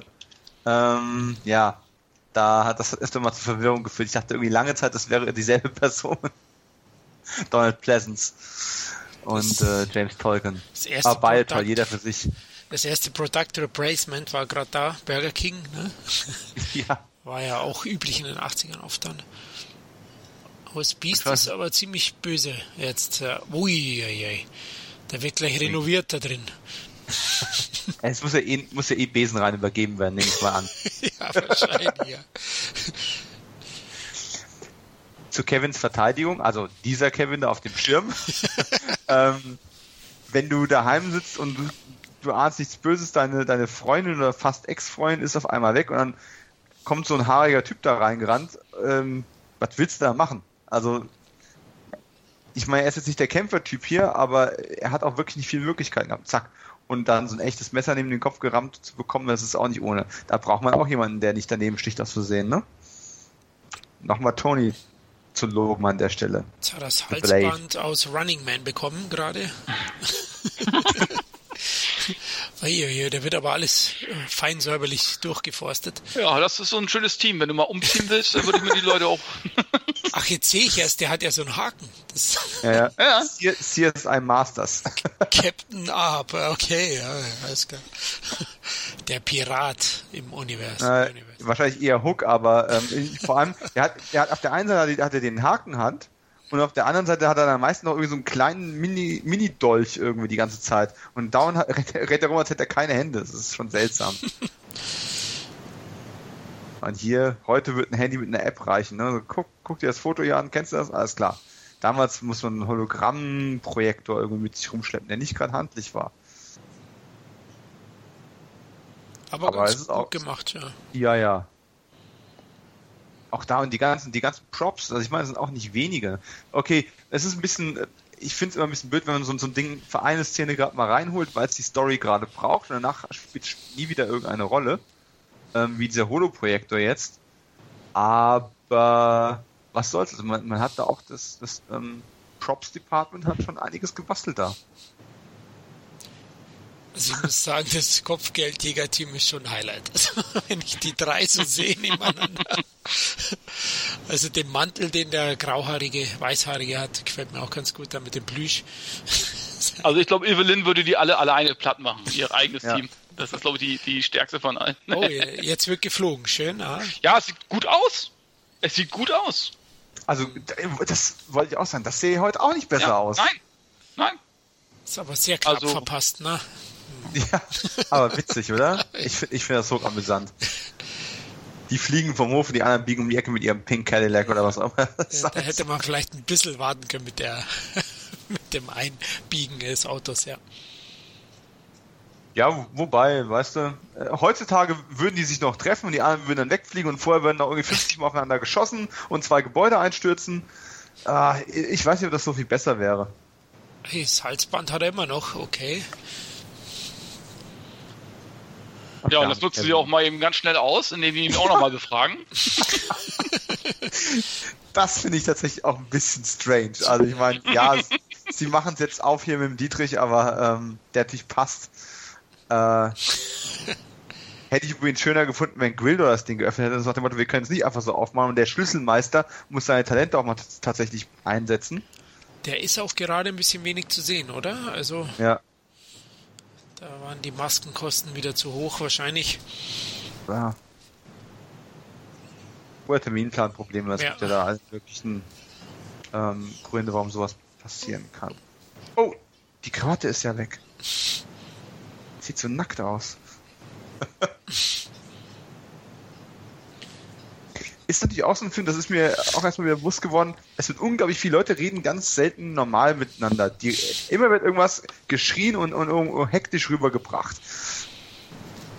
Das finde ich sehr interessant. Das war auch in den 80ern mehr Mode als heutzutage. Auch dieses Durcheinanderreden wie bei Liesel Weapon ganz viel der Fall. Ne? Ähm, das ist wieder 80er-Humor. Oh. Erinnert ja. mich an Ani in Terminator ja. 3. Die oh Sonnenbrille oh Gott, ja. ist sehr Ja, das finde ich so ein bisschen unpassend irgendwie. Ja. Diese dü eigentlich düstere Grundstimmung wird dadurch immer zerstört ja. irgendwie. Es ist jetzt nicht schlimm, aber es muss jetzt auch nicht unbedingt sein irgendwie. Zum Glück kommt es nicht so oft vor. Ja. Dass man jetzt noch einen, Zwerg, der ohnehin schon seltsam genug aussieht, mit seinem Pinselohren und allem drum und dran, noch in so ein, was soll das sein, Hawaii-Kostümchen mhm. steckt. Mit naja, Sonnenbrille, mit weißer, ja, genau. Und alle werden danach wieder gut gelaunt. Sie können ja wieder mit diesem wunderbaren pinken Auto durch die Gegend fahren. Wobei ich mich immer noch frage, wieso kommen die jetzt schneller bei dem Laden an als die ähm, Truppen von Evelyn? Ja, weil die noch einen Umweg fliegen. Ja, ja, ja, ja. Man könnte jetzt sagen, die suchen immer noch, aber im Grunde. Kein Landeplatz in der Nähe vielleicht. genau, Parkplätze waren belegt. Ah. Scheiß Rush Hour. Aber Kevin hat ja, recht, also die Straßen sind echt wahnsinnig leer. Es könnte ein Endzeitfilm ja. sein. Also. Mhm. Und trotzdem hat er seinen Laden auf, seinen Musikladen. Ich meine, das, das Ding geht auf Pleite. Ich meine, viel Kundschaft hat er ja anscheinend nicht, ne? ja gut, aber den Laden kann er nachher eh nicht mehr gebrauchen, davon abgesehen. Den zerschießt der Fernseher ja gleich noch. Die Polizeiarbeit in dem Film verstehe ich tatsächlich auch nicht. Ich meine, er ist am Tatort, als, äh, als die, diese, diese, diese Schulhalle, diese Aula abgebrannt ist. Das ist nachzuvollziehen. Dann erfährt er, dass irgendwie die Freundin verschwunden ist. Ist auch noch alles okay. Aber allein die Tatsache, als er Kevin dann schon mitgenommen hatte, fand ich sehr seltsam. Also, Gott, wir fahren jetzt eine Freundin suchen, wir fahren mal zusammen zu ihr nach Hause. Okay, vielleicht wollte er ihn einfach nur beruhigen. Aber auch jetzt, jetzt, er überhaupt keine Notiz davon, dass die Freundin wieder da ist. Er konzentriert sich auf so einen Muskeltyp, den er noch nie gesehen hat. Aus welchem Grund? Wegen dem komischen Synthesizer, den keiner kennt? Oh Mann, und jetzt hat Gwildor immer noch das Zeug an, also der ah, ist immer noch im Urlaub. Also, ja. also echt schlimm, wirklich. Es, ja, aber, also herrlich meine ich natürlich, der Trash-Appeal, den hat der Film auch, also da muss man ganz ehrlich sein. Aber muss man eben wirklich auch sagen, nochmal, äh, das Budget haben die wirklich auch für die für die wirklich wichtigen Sachen verwendet. Sei es Effekte, da haben sie diesen Robert Endlund, äh, Englund gehabt, äh, Endlund äh, engagiert und, äh, äh und, und hier haben wirklich nur namhafte äh, Leute für die wichtigen Sachen äh, engagiert und mhm. eben halt das Geld wirklich für das Wesentliche ausgegeben, sei es Effekte und Kulissen und das muss man denen echt zugute halten. Also ja. Und mal ganz ehrlich, wenn jetzt hier, ich meine, sie verschanzen sich jetzt in diesem Musikladen, haben wir ein kleines Belagerungsszenario, die äh, eternischen Krieger alle vorne und der Schlüsselmann mit allen Statisten quasi hinten drin.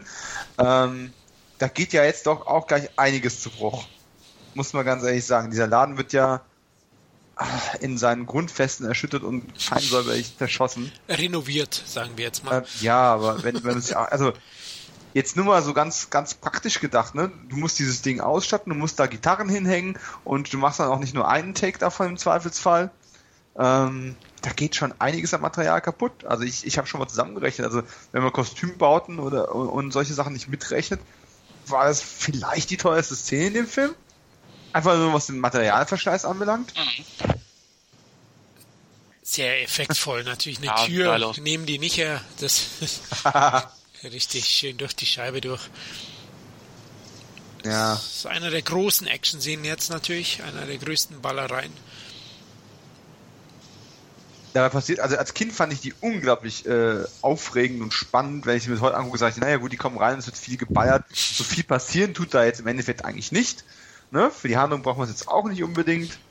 Ähm, Zumal, Aber- warum nehmen sie nicht die Hintertür, wo, wo sie ja nachher auch später rausgeht, die, ähm, die äh, Courtney Cox. ja, das, Weil- das, das, das kann ich nachsehen. Also das ist so ein Ablenkungsmanöver, man, man will die anderen vorne beschäftigen, schickt die Truppen dahin, äh, um, da, und holt die hinten dann raus. Also das, das kann ich verstehen. Das Okay, ist eine ganz, ja. ganz clevere Taktik. Super ausgefeilt. Und eine kleine Granate gibt's auch noch. Bom, bom. Und erwischt genau einen Trooper, oder? Schaden angerichtet. So, das müssen wir gleich mal zählen. Aber sieht toll aus. Ja, jetzt fliegen Ja, sie ja. mehr.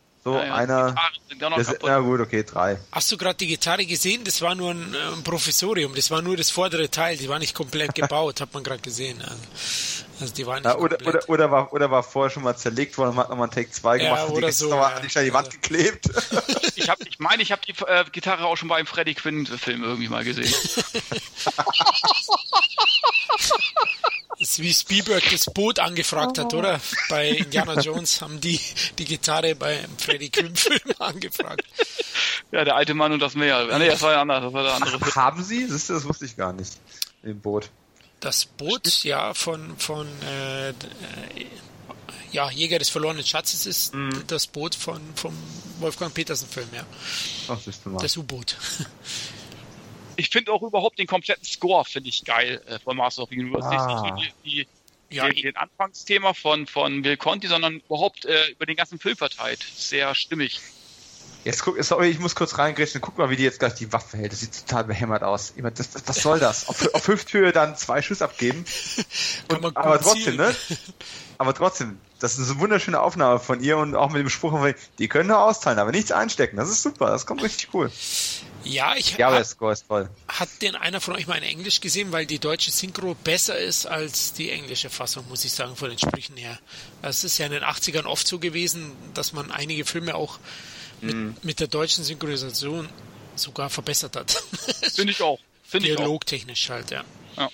Also Ich habe mal, ich habe mal reingezappt in die englische Fassung, aber ich kenne tatsächlich primär ähm, die deutsche Version. Und äh, mir ist aber auch aufgefallen, dass auch diese ganzen Sprüche von von hier Detective Lubitsch, die sind da auch nicht, ne, mit von wegen ja. ähm, äh, Brandstiftung, Anstiftung und irgendeine Stiftung fällt mir noch ein. Also, aber ich fand das immer super. Auch das hier hat, diese Szene hat auch irgendwie so eine traumhafte Qualität irgendwie so. Also jetzt nicht im Sinne von bezaubern, sondern im Sinne von, es hat was von einem Freddy-Film. Stimmt. Wobei Ja, ich stimmt. Stimmt. Richtig. Ne? Wo, wo, wo so diesen Surrealismus irgendwie so und ich gehe da raus. Wobei es jetzt echt ein bisschen komisch ist. Es hätte mehr Sinn gemacht, wenn sie früher oder später rausgegangen wäre und nicht genau in dem Moment, wo ihr Freund äh, äh, mit dem Polizisten um die Waffe kämpft. ja, das stimmt, ja. Lässt ihn förmlich im Stich, ja. Also, egal was dir jetzt da passiert. Aber die Beleucht Beleuchtung, ne, dieses, diese, diese Blau- und Rottöne hier mit dem Nebel dazwischen. So, wenn jetzt eins, zwei, Freddy kommt vorbei. Das würde jetzt wunderbar passen. Ja, vielleicht Ah. hat man sich da auch ein bisschen was abgeschaut. Das war die Zeit halt, ne? Ja. Ah, wunderbarer Soundtrack. Also, Dieses, dieses Thema ist, glaube ich, sogar noch Ja. relativ neu in dem Film an der Stelle, aber mh. das ist richtig schön zum emotional werden.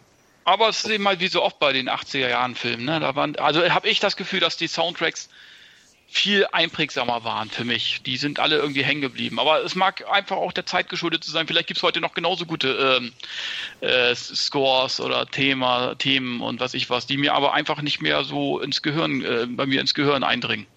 Keine Ahnung. Die, die letzten Jahre ist es wirklich schwierig geworden. Ja. Also es ist ja doch eine, eine starke Mode geworden, die Scores immer weniger erkenntlich in den Vordergrund zu stellen. Mhm, genau. Ähm, Und das war in den 80er Jahren ja besonders. Also, Ja.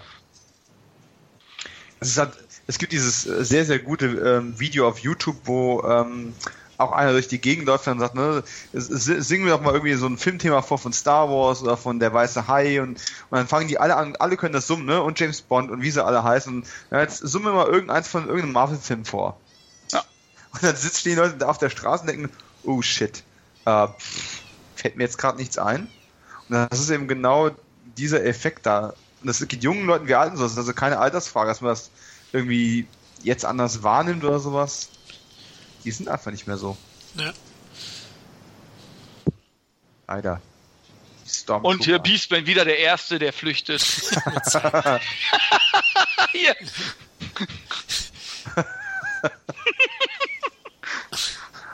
ah, wie schön. Ah, jetzt gibt's saures Bam, Boom. Ja. Eigentlich waren ja immer neben Skeletor die drei Hauptbösewichte äh, Beastman, Treeclops und Trapjaw. Die hätte ich schon gerne gesehen irgendwie, äh, anstatt diesem Team, was, was sie jetzt aufbieten.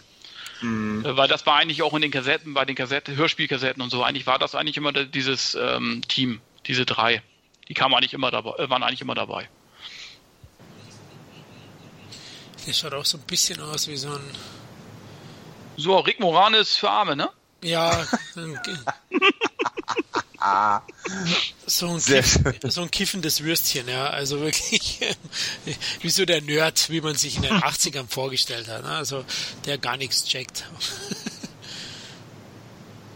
Also, der, der, kann ja auch wirklich gar nichts, hat auch nichts ja. beizutragen in irgendeiner Form. Also ich meine, der kann keine Expertise, Expertise beisteuern und ist dann an der Stelle aus dem Film auch raus.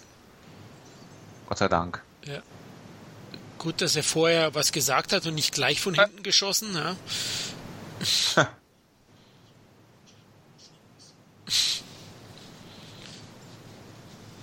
Es ist doch tatsächlich, jetzt muss ich mal kurz die vierte Wand durchbrechen. Jetzt ist mir doch tatsächlich mein Player abge, abgeschmiert gerade eben. Bei welchem Timecode seid ihr gerade? Äh, da müsste ich nachschauen. okay, dann Eine Stunde, drei Minuten und 42. Danke. Wir sind jetzt hier, ähm, ja, auf der Straße und da bahnt sich was an, ne, Kevin? Da kommt jetzt. Jetzt kommt der große Auftritt, den ich richtig geil finde. Wenn Skeletor jetzt über diese, ja, Zeitschleuse, was auch immer, diese, dieses ja. Portal, jetzt mit seinem, ja. kleinen, mit seinem kleinen Raumschiff hm aber, aber natürlich größer als das von Evelyn. Ja, natürlich. Er ist der Chef. Ne? Also das finde ich geil. Und die Truppen davor marschieren, das finde ich geil. Das ja. ist einfach geil gemacht. Und du siehst immer noch keine Leute auf der Straße, die sich das, dieses Schauspiel angucken wollen. Aber es sieht wirklich geil aus. Ja, es hat was von so einer... Allerdings, hier gibt es einen Reverse-Shot. Jetzt, geil. Diese Skateboards, ja, ich liebe sie. Das wird wohl Robert Zemeckis angeschaut haben. Ja, genau. Ja, das sieht doch geil aus jetzt, wenn er da. Die haben mich aber auch damals mitgenommen, diese Skateboards. Also jetzt nicht buchstäblich, sondern aber das hat mich doch auch sehr, sehr nachhaltig Also ich habe ich hab auch von mir noch irgendwo äh, Kinderzeichnungen gefunden, ähm, wo ich mir irgendwelche eigenen Fantasy-Welten ausgedacht habe, aber da waren immer irgendwelche Typen auf solchen Hoverboards dabei gewesen, die durch die Gegend geflogen sind und irgendwelche Laser abgeballert haben. Ja, Skeletor reist nicht ohne Thron, na, also den baut der notfalls ab. das geht bei ihm mal gar nicht. Ja. Ein sehr lustiges Vehikel auch, sehe ich gerade. Also. Ja, wenn es regnet, ist es auch unpraktisch. Ne? ja. kein, kein, richtiges Dach drauf. Ach, er kann sich ja so ein Schutzschild basteln, das macht er ja nachher auch. Das stimmt. Hier, wir, haben, wir brauchen kein Handy, wir haben so eine Art Lichtschalter und zack, Evelyn ist dran, wunderbar. Alles ein bisschen in blau gehüllt, die Szenen jetzt. Ja. Eigentlich komisch, oder? Blau ist die Farbe von den Guten. Ja, das ist die, die Hologra Hologrammfarbe. Ah, jetzt fliegen sie. Ach, herrlich.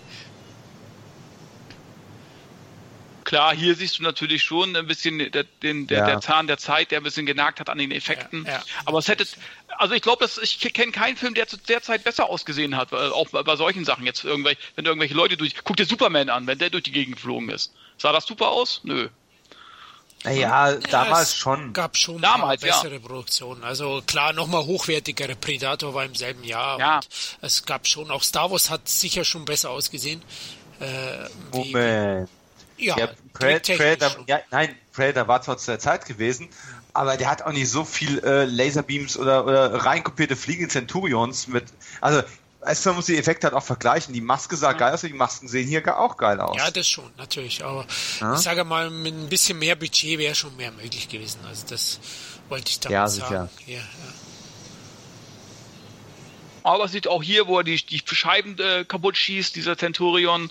Und also sieht alles richtig geil aus. Und gleich kommt He-Man dadurch in Zeitlupe natürlich, wie er durch die Scheibe. Ah, geil, ne? Und springt drauf und Bam. zack. Ja, das ist ja auch nochmal klug inszeniert, ja. Also man, man hält auch nicht zu viel drauf, also es geht schon, ne? Ja, das ist okay. Ja, gut, hier fliegt er einmal dran vorbei, das sieht natürlich nicht so schön. Aber was hast du eben halt? Das ist auch der, der, die Zeit eben halt, ne, gewesen. Und trotzdem mhm. sieht es insgesamt wirklich immer noch sehr gut aus. Haben sie auch clever gemacht, dass sie nicht von unten alles zeigen, sondern wie er dann gerade sozusagen auf der Straße fährt, sozusagen, befestigt mhm. ist. Die zeigen ihn aber nur von oben sozusagen. Das ist, haben sie schon ganz gut gemacht. Ja, da ist jetzt ein bisschen schwer zu erkennen, wenn er dann den Angriff auf äh, Evelyn und ihre Truppe da macht, aber schon okay. Da gehen wir auf ein Close-Up drauf. Das ist an der Stelle auch wirklich völlig in Ordnung. Und wieder die, die, die Zange, wieder klaut er den Schlüssel. Also die Zange ist die Geheimwaffe überhaupt. Ja. Die beste Waffe im Universum wahrscheinlich. Das diese. Lasso von Eternia. ja, Skeletor aber jetzt, wo er auch angeflogen kommt, das sieht doch richtig gut aus, Skeletor, ne? Mit seinen Schergen an, an. Ja, das ist gut gemacht, ja. Ja. Damit kriegst du echt keinen Parkplatz. Oder du bombst vorher alles weg, was da ist. Oh, jetzt hat's ihn erwischt. Aber nur eine Brandwunde. Ah, das Fleischwunde. Jetzt gibt's, wird Baseball gespielt, oder? Oder? Was, was soll ein Laserstrahl, wenn der auf dich aufprallt, schon anrichten können? Predator hat was, hat was anderes gemacht. Ja. Und jetzt mit deinem Schwert auch eine geile Szene. Bam! Ja. Ne? Haut den da kaputt, den Centurion. Aha. Sehr gut, ja. Ach, das ist einfach schön. Polizei aber ich meine auch nicht. Na gut, hier, hier fehlt mir aber auch irgendwie so ein bisschen so ein Moment dazwischen. Äh, Evelyn hat den Schlüssel verloren und äh, marschiert jetzt ohne dass es noch irgendeine Szene der Erklärung, also vorhin ist alles noch erklärt, weil alle auf demselben Level sind, aber jetzt marschiert sie vor Skelett daher in dieser einen Aufnahme eben, ne? Zusammen mit Beast und äh, äh, dem anderen Typ. ein schöner Shot jetzt, aber äh, Gwilder schaut auch immer nur auf sein Gerät, ne? Die ganze Zeit schon. Ja. Ja gut, das ist was auch da geile Szene. Die quatschen alle auf dem Dach ja, und, und, äh, äh, und Skeletor kommt langsam hochgeflogen da über die Dächer. ja, und die merken es noch nicht mal. Richtig geil. Richtig geil. Zack. Ja. Sein geliebten Gebieter. Aber jetzt siehst du im Hintergrund auch über auf den Dächern dann äh, Soldaten stehen, ne? die genau in der Blickrichtung, wie sie vorher gehockt haben, ähm, auf den anderen Dächern rumstehen. Aber gut. Das Ui, ist wirklich. Jetzt aber kommt der große Aufmarsch. Es gibt keinen zurück für unsere mhm. Helden. Und sie legen freiwillig alle Waffen ab. Und zwar ziemlich schnell, ohne groß rumzudiskutieren, ne? Da wird nicht viel Väterlesen gemacht. Hm. Und jetzt will er hier, der macht da einen auf dicke Hose jetzt. Versucht das Skeletor nochmal äh, eine reinzuwirken. Ne? Und denkt ja auch, was willst du eigentlich, du kleiner Gartenzwerg? ich stell dich, ich stell dich nachher in meinen Garten.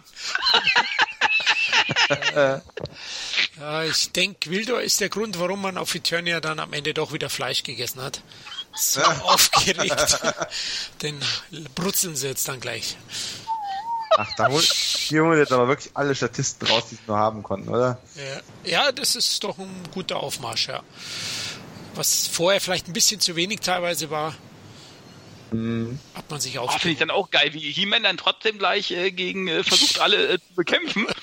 Da zeigen sie auch nochmal, da kommt auch nochmal so seine Kraft so, äh, zur Geltung. Das ist, was in dem Film ja auch nicht so richtig, weil er hat ja eigentlich das Zauberschwert. Eigentlich ist ja das Schwert, was er hat, ein Zauberschwert. Das kommt in diesem ja. Film ja gar nicht zur Geltung. Das ist ein, das ist besonders, äh, eine besondere Fähigkeit hat das Schwert. Eigentlich ist es ja nur ein ganz normales Schwert, was er in der Hand hat. Ja. Aber in dieser Szene, wo er dann nochmal so wie so ein äh, Footballspieler alle Leute platt macht, äh, das zeigt dann nochmal so seine, seine Kraft, die er selber hat. Er hat ja auch eine übermenschliche Kraft. Jetzt zeigt er sogar ein paar Moves, ne? Karate, ja. der eine hat jetzt einen reinbekommen. Ich meine, er ist halt auch der He-Man. Den Namen an sich finde ich wirklich schon immer ziemlich bescheuert. Ähm, wenn man versucht, das zu übersetzen, ich habe als Kind meine Eltern gefragt, so wie sieht das aus? Was heißt denn He-Man bitte schon auf Deutsch? Und dann haben die versucht, mir das irgendwie sinnvoll zu besetzen. Also das macht halt irgendwie nicht sehr viel Sinn. Der Mann. Ja, und Skeletor lacht sich da. Ja, ein. der Ehrmann. Keiner macht mich mehr an, ne? Aber es ist schon super. Ich meine, er kämpft und kämpft und kämpft. Es ist ein vollkommen aussichtsloser Kampf. Von vornherein. Und, und Skeletor so suffisant, so, so, weißt du, er, er ist noch belustigt, ne, wie, wie He-Man sozusagen, aber trotzdem hat er, hat er Respekt vor ihm. Das mhm. finde ich auch immer gut. Der Bösewicht hat trotzdem Respekt vor seinem Gegner. Ja, man sieht einfach, da ist schon eine Geschichte da. Die beiden ja. bekämpfen sich schon seit etlichen Jahren. Das wird genau. auch immer mal wieder, äh, ohne jetzt zu sehr ins Detail zu gehen, angedeutet. Die haben eine lange Historie miteinander. Und das ist jetzt für, für Skeletor halt der lang erwartete Endsieg, an, an dem er aber nie Zweifel hatte. Ja. Und, und Blade freut sich, dass er jetzt mal ein richtig schönes neues großes Messer bekommt. Ja, hat man gerade gesehen. Ja, er hat wirklich gestaunt, was das Excalibur da kann. Ja.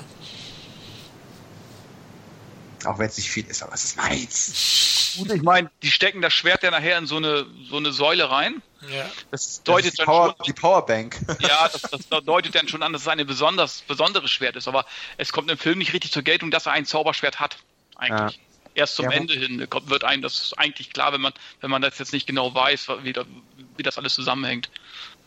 Aber was, was kann es auch wirklich? Also ich meine, gut, ich bin jetzt halt nicht der große Kenner der Zeichentrickserie, aber da wir hier ein He-Man-Universum haben, wo eben nicht ähm, eine Verwandlung noch irgendwie stattfindet, mhm. wo er vor, der, vor der Burg post, äh, im besten Horatio Kane-Style, ich, ich weiß nicht, ob das jetzt Sinn gemacht hätte, da noch irgendwelche weiteren magischen Kräfte da ähm, auszuwalzen. In dem Kontext jetzt hier. Ach, der größte Schlüssel da keine Musik mehr. Also ganz traurig. So auch hier der Rückzugeffekt. Ja, geil. Wobei, wobei mich das immer so ein bisschen ärgert, ne? wenn man sich das anguckt, da sind so viele Soldaten dabei, die auch Schwerter in der Hand haben. Und keiner hat jetzt irgendwie größer Schwerter benutzt. Also außer Blade und, und He-Man halt, ne? Ja, die Laserwaffen überwiegen schon in dem Film. Ja es ist schon ein bisschen mehr Star Wars irgendwie. Ne? Also man merkt schon, ich hätte mir auch ein bisschen mehr Schwertkämpfe irgendwie äh, so oder physische Auseinandersetzungen gewünscht, aber mein Gott, das ist. Ja, aber obwohl Highlander auch ja was, wann 86 rauskam, ähm, war es ja trotzdem so auch die Zeit, ähm, Star Wars Science Fiction auch zu haben. Es war, es war ja damals beides ganz groß gewesen. Also du hast diese ganzen Barbarenfilme gehabt, du hast den Beastmaster vorhin schon angesprochen, und da gab es ja noch einen ganzen Haufen mehr von der Art ähm, und die Conan-Filme und so weiter und so fort. Ja, pfui, Teufel. Und was? Die Conan-Filme? Nein, äh, der Fuß. Die Wunde. Der, die offene Wunde. Oh, Mann. Die habe ich auch nicht so eklig in Erinnerung gehabt, ehrlich gesagt. Gut gemacht. Ist aber schon ein bisschen. Ja. Entzündet, würde ich sagen. Also ich als gelernter Ersthelfer, also ich bin ja quasi Arzt. Ja. Äh, ich hätte das Ding abgeschnitten. Ja, ah. viel kann man da eigentlich nicht mehr machen, da hast du recht. Also, so wie das ausgeschaut hat, das eitert ja schon aus allen Poren. Dr. Kevin, hier humpeln Sie richtig. Sie haben noch einen Fuß, kommen Sie zu mir. Und dann kommt der Kleine an, diese, wie hieß der eigentlich, dieser kleine General mit den weißen Haaren, der mit dem Haken Sagt, äh, ey, kein Problem, ich habe noch einen Haken für den Fuß. Oder ich habe noch einen Stumpf, ich habe noch ein Holzbein. Oder wie Robert Rodriguez, ne, im Planet Terror ein Maschinengewehr ans Bein. Zack! Ja, bam. Stell dich nicht so an. Wobei, ich finde das jetzt hier eigentlich sogar einen interessanten Ansatz, aus dem eigentlich gar nichts gemacht wird. Ähm, Kevin kann ja hier punkten, weil er eben Musiker ist. Nicht mal besonders guter oder besonders erfolgreicher, aber er ist eben Musiker. Und hat dafür Verständnis für Noten und für Musik. Irgendwie sind ja offensichtlich alle von Eternia zu dämlich, eine Melodie zu summen. Weil so besonders und so aufregend ist es jetzt nun wirklich nicht, diese, diese Melodie des Schlüssels nachzuahmen. Ne?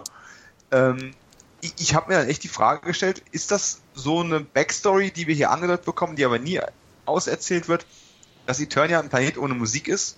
Dass diese, diese Töne tatsächlich für die irgendwie sowas ja. ganz Hochwertiges, ganz Abstraktes ist? Habe ich auch nie ganz verstanden, weil ja, da wird so Musik so als, als, was ist das denn? Musik ist es ja unglaublich, du musst ja ein Meister sein und bla und blub. äh, äh, dass das Musik so, äh, das Musik, ja gut, okay, es ist ein anderer Planet, vielleicht kennen die keine Musik, vielleicht tanzen die nur ums Feuer um zu rum und das ist für die unsere Unterhaltung. Während jemand Gedichte äh, rezitiert, ja, also, genau. Ja, es ist schon ein bisschen, mm, ja? Aber jetzt auch äh, nicht. Aber du hast die Kinderbotschaft hier wieder, ne? Da darfst du die Moral so. Ähm, ja, du, du glaubst, du hältst dich nicht für was Besonderes, aber, aber du bist einzigartig. Die Botschaft an den kindlichen Zuschauer gerichtet. Jeder Kevin ist einzigartig und auch alle, die nicht Kevin heißen. Ja, das sind so Dinge, die mich ein bisschen stören, aber jetzt auch nicht äh, ja, den Film jetzt viel schlechter machen oder so. Das will ich jetzt nicht sagen. Aber man hätte es nicht unbedingt so machen müssen.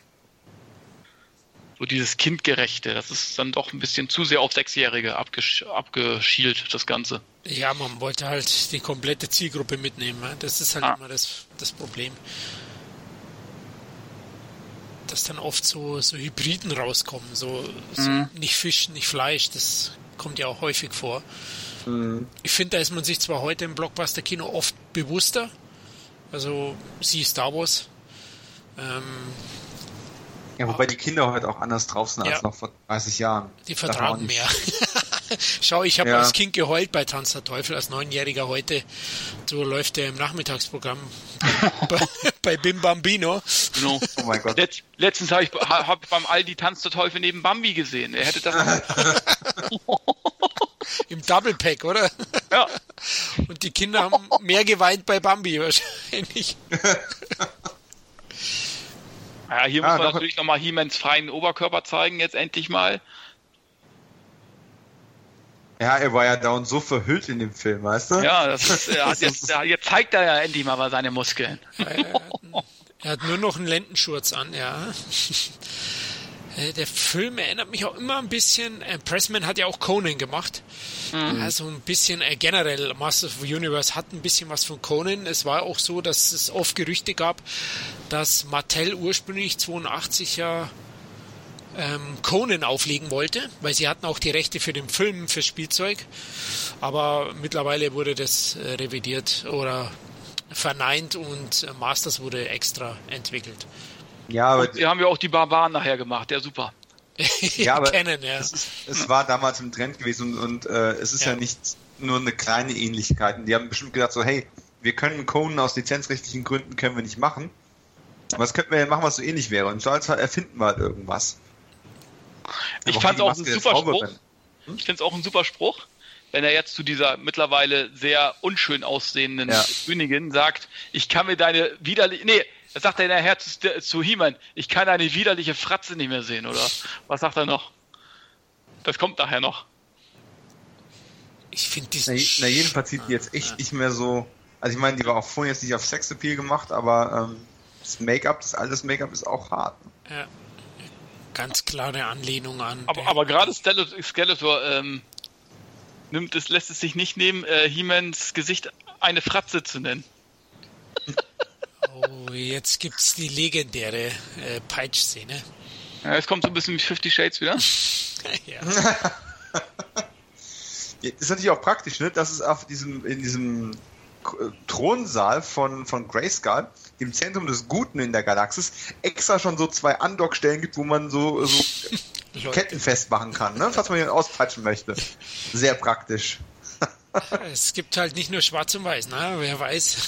ja, ja, es gibt auch Grey, ganz viel Grey. Ja. Ich finde es überhaupt sehr interessant, dass ähm, Grayskull, ne, ein grauer Schädel und das ganze, die ganze Burg sieht auch schon eher sehr düster aus passt viel mehr zu dem Totenschädel von Skeletor als eigentlich zu diesen ganzen Happy-Go-Lucky-Leuten, mhm. die da wieder rein wollen. Ja, ich denke, äh, das erste, was Skeletor gemacht hat, ist renovieren, malen. Man wollte so, ein bisschen jetzt, Farbe reinbringen. Jetzt wird Farbe reinbringen mit der Laserpeitsche und ähm, so wirklich treffen tut sie aber nicht, wenn wir ehrlich sind. Ja, die sieht auch nicht gut aus. Nee. Da muss ich sagen, das, das, das finde ich haben Aber da ist eine echte Peitsche drunter.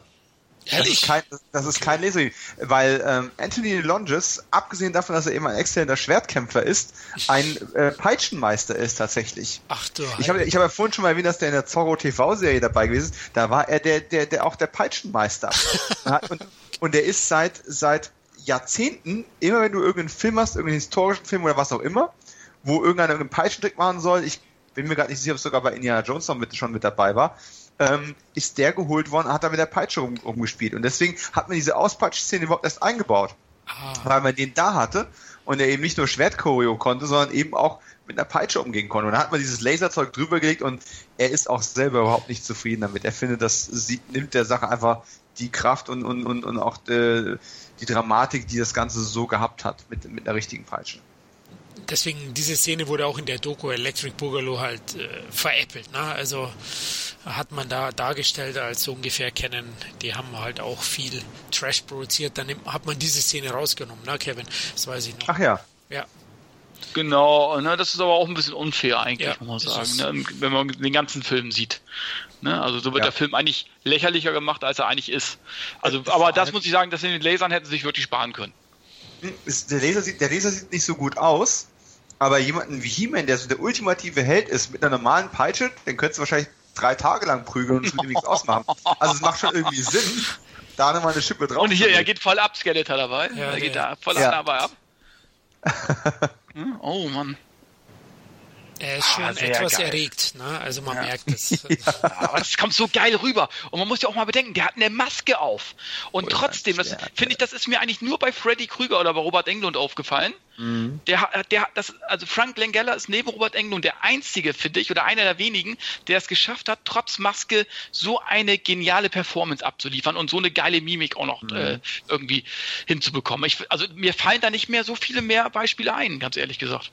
Erzähl mir von der Einsamkeit des Guten. Sie ähnelt der Einsamkeit des Bösen.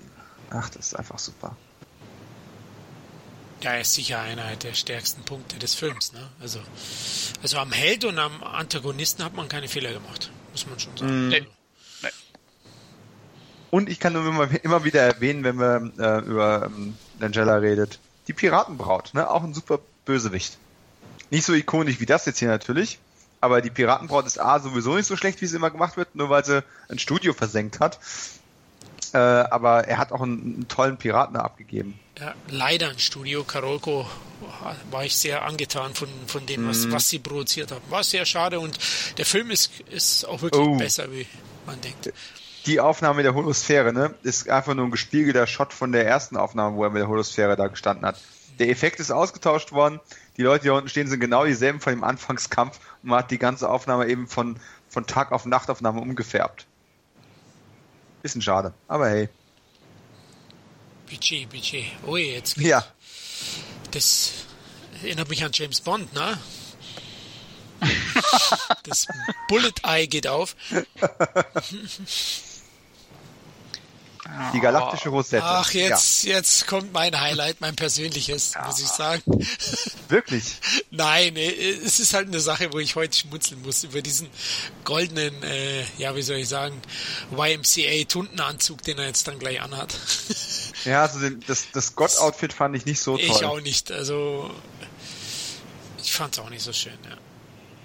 Aber, aber ja, Kevin. Aber, aber, die Verwandlung, wie er sie jetzt, wie er da jetzt langsam die Energie durch ihn hindurchströmt und so weiter und er dabei redet, das ist einfach geil gemacht. Das ist einfach äh, eine richtig geile äh, Performance, die er da abliefert. Mhm. Er fühlt sich da wohl. Und ja. ich, ich, vermisse aber trotzdem das schwarze Kostüm, allein diese, diese Kapuze, was das für Details da alles hat. Die Musterung und allem drum und dran.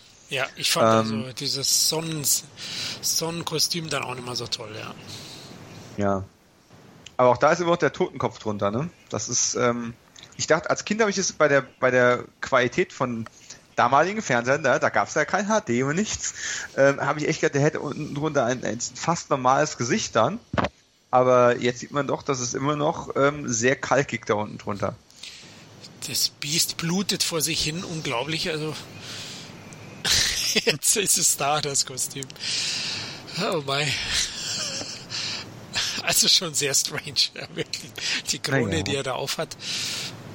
Man braucht mal was anderes, ne? Das stimmt, ja. Ui.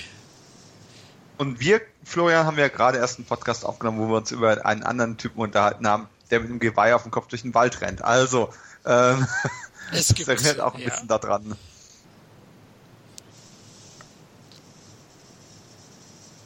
Oh, und der muss die ganze Zeit das Mädel tragen, ne? Das nur mal so nebenbei. Man at Arms, der Älteste, der darum rennt. Jetzt spielen sie die Musik. Mhm. Überhaupt, aber Lubitsch hat äh, Verstärkung angefordert, schon vor ewigen Zeiten, rennt dann mit denen durch ein paar Szenen immer zu spät und dann, wenn er sie gebrauchen können, lässt er sie zurück. Ich mache das selber. Warum? Ich verstehe ich. ja, das, aber er fliegt jetzt gleich mal mit eine Runde, ne? Mhm. Und das ist dann der Auftritt äh, von ihm, auf den man eigentlich so ein bisschen gewartet hat. Ja. Dass er mit der groben Kelle austeilen darf, wie er dann so schön sagt. Ich finde es halt einfach schade, dass, dass äh, dieses herrliche Totenkopf, die herrliche Totenkopfmaske durch diesen, durch diesen Helm einfach nicht so zur Geltung kommt. Mhm. Deswegen hätte ich mir, hätte man durchaus schon ein anderes Kostüm nehmen können, aber ich hätte nicht so viel, also nicht so was Gro Großes draufgesetzt. Ich sehe gerade, das komplette Setting wurde gleich mit in den Drohnen. Und das fand ich aber super cool als, als, als Kind. Dass so, so ein Teil von der Mauer auf einmal ja. im Thronsaal steht das, und der halbe, der halbe Wagen. Mich erinnert der Wagen an, an die Sendung Formel 1 ein bisschen. Habt ihr die gesehen, die Musiksendung? Wahrscheinlich schon, ja. ja. Und Peter Illmann. Ja.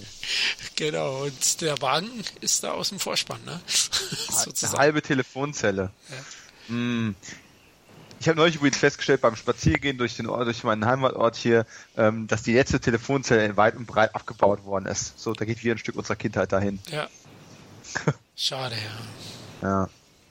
Jetzt muss man aber ganz klar sagen, jetzt geht's ja, jetzt ja die große Endschlacht ähm, man achte mal darauf, es gibt ja auch noch einen kurzen Endfight mit, mit He-Man und äh, Blade. okay. Aber im Endeffekt sind das, das, sind, das sind drei Hiebe, dann rennt der eine aus dem Bild raus und wird nicht mehr gesehen. Oh, jetzt aber. Ah, ich liebe diese Schrotflitten aus den 80ern. Ja. ja. Also, so eine wollte ich auch immer in der Hand haben. Na, dieses Nachladen war ja fast cooler wie Schießen. ja. Ich hatte meine Wasserpistole mit so einer Nachladefunktion. Ehrlich? Oh, du ja. glücklicher du. Und ich dachte, bei dir im, im, Hause, im Elternhaus war das nicht so gewollt. Wo hast du die durchgespuckelt oder warst du schon Opa. Ah, der Opa, der waffennah nicht, Mann. Aber, ja, hat doch schon, also der, ja. ist kein waffennah, aber der hat das ja nicht so eng gesehen. Da, da hat man mal Holzschwerter gebastelt im Keller und solche Sachen. War ja auch damals schon mit dem ja. Bruder gefochten. Okay. Aber jetzt geht's schon auch ziemlich viel. Ja, aber hier. zwei, drei Hiebe und Blade ist aus dem Film raus an der Stelle. Ach, das war's jetzt schon. Ah, okay. Das war's. Da kommt nicht mehr mehr. Und ähm, jetzt, ihr wisst es vielleicht sogar noch besser als ich im Zweifelsfall, aber äh, die Produktion ist ja da quasi komplett auf einmal dann beendet gewesen und die konnten das Finale einfach nicht vernünftig fertig drehen. Und deswegen ist jetzt auch gleich, wenn dann äh, He-Man auf, auf Skeletor trifft, ist es vorbei. Es taucht kein schwarzer Soldat mehr auf, nichts mehr. Du siehst bei ja. dieser ganzen Schlacht nichts mehr, die ist einfach vorbei. Das ist halt einfach, es hat eigentlich, wenn wir ehrlich sind, das falsche Studio den Film bekommen, weil Canon, da, da war das halt äh, ja, nicht ja. selten so, dass das Geld dann ausging. Äh, Superman 4 ist auch so ein Fall. Oh, ja, oh Gott. Ja. ja. aber hätten sie das Geld noch gehabt, und der Film ja. sieht ja so schon gut aus, ja, insgesamt gesehen, dann wäre das nochmal ein richtig, äh, richtiger Knaller vielleicht geworden. Ja. Ne? Also ähm, dann glaube ich auch nicht, dass es ein anderes Studio besser hätte machen können. Aber den, den hat ja einfach noch Geld für zwei, drei äh, Drehtage noch gefehlt, um das noch irgendwie vernünftig fertig zu bekommen. Und ähm, deswegen ist dieses Ende, ist mir früher auch nicht groß aufgefallen, aber man sieht das halt schon deutlich. Evelyn und ihre zwei Typen ziehen sich zurück. Es, es werden jetzt noch zwei, drei von den Schwarzhelmen umgehauen. Und äh, ja, dann sind es nur noch die zwei. Jetzt und kommt dieser die große Fight, Szene, ne? Oh ja. Ja, sehr, sehr geil. Ah. Und die Lichteffekte jetzt, ne?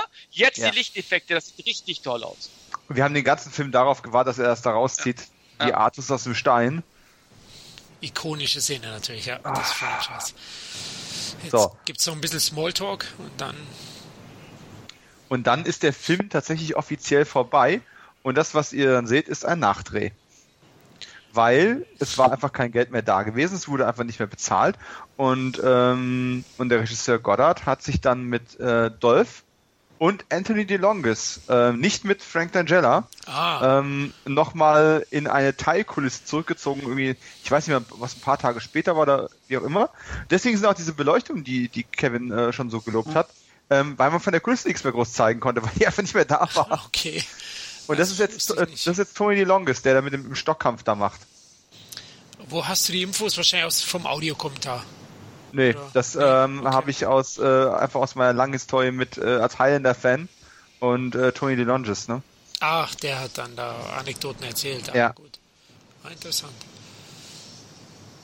Und äh, deswegen steht er auch als ähm, Skeletor Stunt-Double im Abspann drin, weil er quasi diesen Stockkampf für Angela gemacht hat, der schon nicht mehr dann äh, mitgedreht hat an der Stelle. Hatte dann noch so ein paar Shots noch schnell gemacht, damit man noch die Close-Ups hier vom Reden hatte. Das ist quasi gedreht worden, bevor der, der, der Fight gedreht worden ist. Ja, und dann ja. war es halt rum. Bisschen schade, aber es funktioniert trotzdem. Es sind halt diese kleinen vertanen Chancen, ne? Also, aber ja. Immerhin, das Potenzial hat der Film. Ja.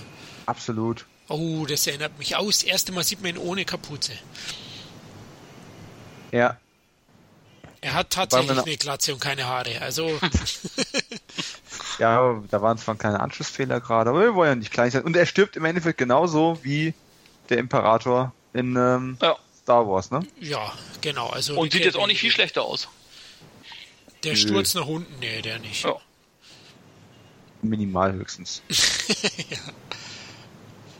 Ach. Gewonnen, das, der Zwerg als erstes, als zweites hier. Ohne mich hätte ich das nicht geschafft. Die Schneekönigin, wann darf die mal raus aus ihrem. Also, das war Ja, die ist jetzt aber wieder jung. Aber die steht jetzt. Ah, nee, sie sitzt am Thron jetzt, okay, und hat einen neuen. Ja, gut, aber sie, sie stand immer noch die ganze Zeit da hinten rum. ja. So, die Rüstung ist schön poliert, ne? He-Man. Und sie wollten oh, ja sicher ein Franchise draus machen, denke ich. Ne? So wäre Canon schon heiß drauf gewesen, bestimmt. Und ich auch. Ja, ich auch, natürlich. Aber es hätte wahrscheinlich auch einfach keinen Erfolg gegeben, weil, weil die Reihe ja ein Jahr später sowieso selbst das Spielzeug weg war vom Fenster. Ja, aber ist es denn so schlimm? Also ich meine, wenn die Filme für sich stark genug gewesen wären, ähm, äh, ich, ich brauche ja nicht zwingend ein Spielzeug, um ins Kino zu gehen. Also auch als Kind brauchte ich das nicht unbedingt. Gibt's noch G.I. Joe Spielzeug? Gibt's das noch? Ja, Oder gab es das noch vor dem ersten äh, Kinofilm? Weiß ich gar nicht mehr. Glaub nicht, ne? Doch, ich glaube wieder neu aufgelegt. Ja, aber heutzutage tut ja Hasbro und die arbeiten ja nochmal, da wird ja. viel enger zusammengearbeitet. Man muss halt sagen, mit dem Spielzeug warst du natürlich auch ein bisschen limitiert. Ach ja, gute Reise. Wir sagen nicht auf Wiedersehen. Das dann so ist mit der in der Verbindung mit der Musik. Ja, ich hey Leute, ich weiß, es ist ein bisschen kitschig und alles ist happy und alles sind glücklich und es wird nochmal ein paar Freudentränen vergossen. Aber ganz ehrlich, die vergießt sich auch jedes Mal, wenn ich den Film sehe. Ohne Mist. Ich meine, die Musik tut einen großen Teil, Anteil dazu beitragen, aber ähm, ist einfach Jetzt geht der Schlüssel ab. Oh. Wenn der Wind kommt, man merkt richtig, wie Gwildor da geil wird. Also man sieht, wie, wie er da schon in die Weite schaut. Nur die Zauberin hat irgendwie gar nichts beizutragen. Die sagt auch zur Verabschiedung nichts groß. Ja, die finde ich auch schwach so insgesamt. Also die wird ja. halt einfach, die bekommt überhaupt keine Möglichkeit. Ne? Die, die steht eigentlich nur im Eck rum. Ja. ja. Also die hätte ich auch spielen können. ja. Ich denke ja, letztlich. Blume ist jetzt der König. Ja, genau. genau. Der, hat, der hat ja auch schon Platz genommen da. Ja. Der ist die neue Zauberin. ja, ich denke, warum der Film nicht funktioniert, sicherlich auch Marketing hat man da einiges falsch gemacht, denke ich, zudem. Nicht nur am Timing, sondern ich glaube, dass man da. Canon waren ja sowieso marketingtechnisch nicht die besten. Ne? nee, ich, das stimmt allerdings. Ne? Aber ich muss schon sagen, insgesamt gesehen, wenn man den Film jetzt sieht, also ein größerer äh, Erfolg wäre verdient gewesen, meinen Augen, weil ich finde schon, dass der Film irgendwo schon alles hat, um irgendwie auch vielleicht kein Hit zu werden, aber ein größerer Erfolg auf jeden Fall zu werden. Also ich finde, er spricht schon äh, äh, ja jüngeres Publikum an und hat eigentlich auch alles, was er haben muss. Ja, und nicht nur, nicht nur jüngeres Publikum. Ich meine, gut, klar, jetzt haben wir so, so einen typischen Moment auch, wenn ja. man realisiert, dass, äh, dass jetzt quasi einen Zeitsprung auch gemacht haben. Und, äh, und die Kinder wissen es wie immer in den 80ern besser als die Erwachsenen, was tatsächlich wirklich gut ist. Weil die, die verstehen, wie das Universum funktioniert. Und deswegen rettet sie ihre Eltern jetzt hier. Aber ähm, es ist ja trotzdem, ich meine, hey, wir sind, wir sind jetzt alle, wir gehen auf die 40 zu, um Himmels Willen, und, und sind immer noch hinweg von dem Film. Also, irgendwas muss doch dran sein. Wir sind nicht die einzigen drei. Nein, also wie gesagt, ich, ich höre nur positive Stimmen, äh, wenn ich über Masters of Universe rede. Und ich glaube, es gibt noch viele, die auch die äh, ja noch gerne an das Spielzeug zurückdenken und auch gerne auch den Film äh, immer noch sehr, sich immer noch sehr gerne angucken. Also ich weiß es nicht. Also ich meine auf, auf Video und also insgesamt wird der Film schon irgendwie Profit äh, weltweit gesehen, auch mit Videovermarktung wird der ja. Canon schon irgendwie Profit gebracht haben. Aber die haben natürlich irgendwie einen 100 Millionen Dollar Hit wahrscheinlich erwartet. Ja. Ja. Und jetzt kommt mal so, nochmal so der, der Gänsehaut-Moment zum Schluss. Auch gut gemacht mit diesem, mit dieser Kugel. Wir waren wirklich da gewesen, es war kein Traum. Und He-Man ist in einer kleinen Kugel in meiner Hosentasche. Aber es ist trotzdem. Ach, es ist einfach stark. Ja. So, jetzt einmal schütteln die Schneekugel. ja, letztlich äh, hat der Film einen richtig schönen Charme halt, ja. 80 Jahre Charme. Ja, Schönes Fantasy-Abenteuer, klar, oberflächlich, aber schnörkellos. Und vor allem ein extrem gutes Pacing. Also da gibt's ja. ja wirklich kaum eine Szene, wo Stillstand herrscht. Ähm, die Dialoge auf ein Minimum limitiert. Und mhm. Es geht immer weiter und weiter und weiter und weiter. Ist nie Langeweile drin. Nie. Ja, eben.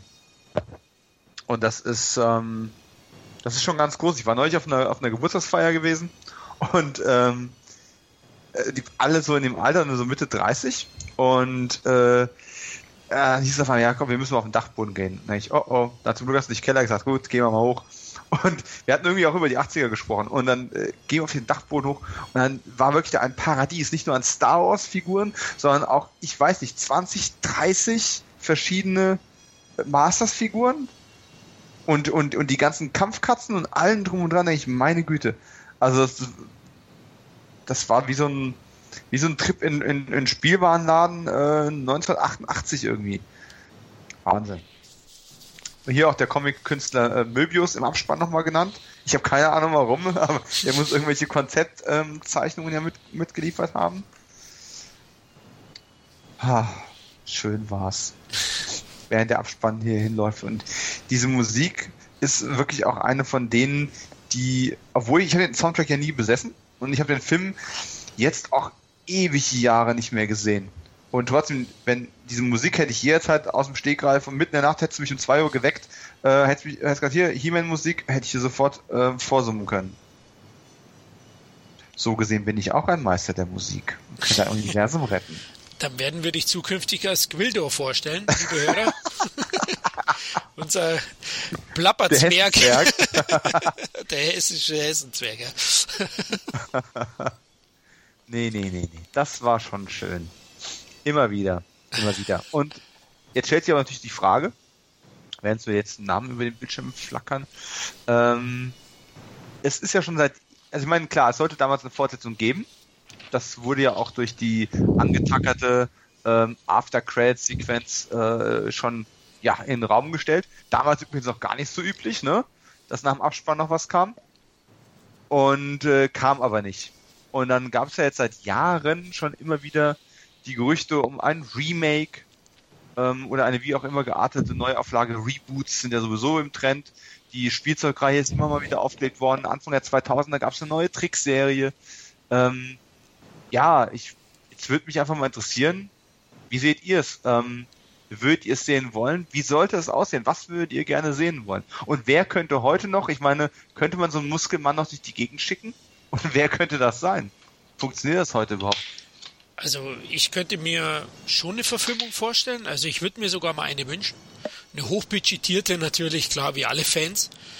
Und wenn aber, würde ich sehr geerdet halten. Das heißt, ich würde keine Raumschiffe, das würde ich weglassen, sondern eben mehr in dieses Barbaren-Thema eingehen. Also Eternia an sich zeigen, ähm, mal Laser weglassen.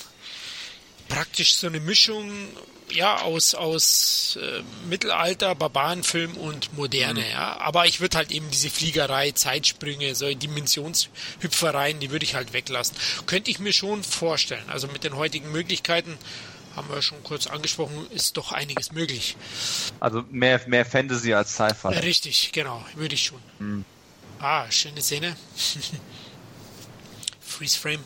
Genau, so könnte ich mir vorstellen. Kevin? Ja, äh, sehe ich auch so, ne? Also auch mehr Fantasy, das passt einfach auch besser. Ne? Dann auch Laserkanonen und so, das würde ich alles weglassen. Ich würde das schon eher so mehr im Conan-Stil lassen, aber mhm. auch viele klassische Figuren mit einbauen.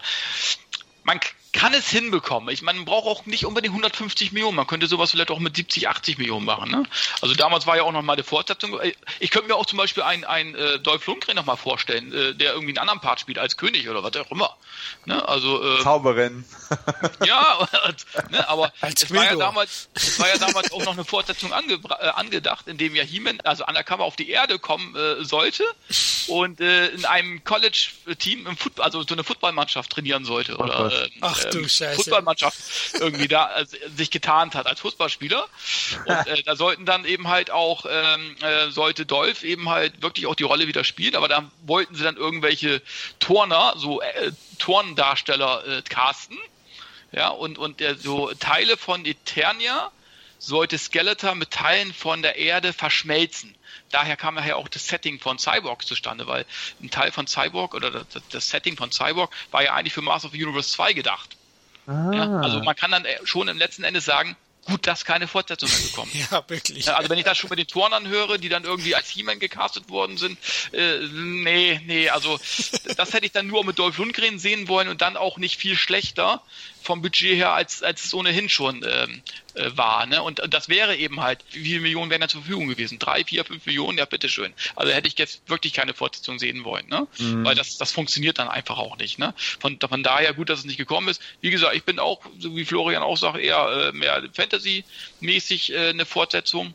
Aber wie gesagt, man kann sowas auch mit 70, 80 Millionen machen und dann im ganz klassischen Stil irgendwie.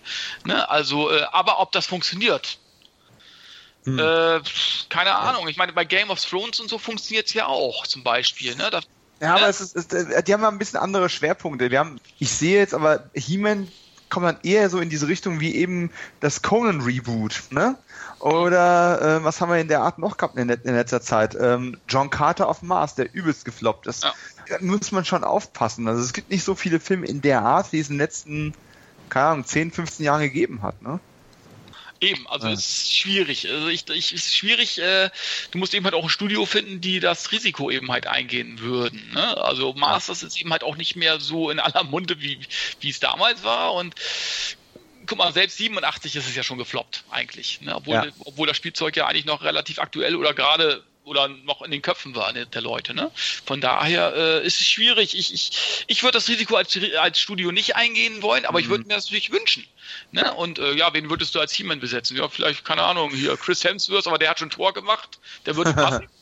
wen würde man, ich meine, das, das bräuchte jetzt ja auch nicht unbedingt jetzt einen ganz bekannten Namen. Du könntest auch einen relativ unbekannten rausholen. Keine Ahnung. Oder und als Skeletor, wie könnte man da nehmen? Äh, hatte ich ist auch mal jemanden. Ist die Frage, ob man, ob man gleich einen Skeletor nimmt oder ob man dann mit einem Hordak anfängt ja, oder mit irgendeinem genau. anderen, ich dass man nicht doch. gleich an jeder Stelle irgendwie die, die, ähm, die Vergleiche provoziert zu stark. Ne? Ja, aber, aber, das ist eben halt die Angst, ich hätte es wirklich gerne klassisch und nicht irgendwie CGI-Gesichter äh, äh, und, und weiß ich was alles, so CGI-Figuren. Ja. Das möchte ich nicht sehen und da hätte ich ein bisschen Angst vor, ganz ehrlich gesagt.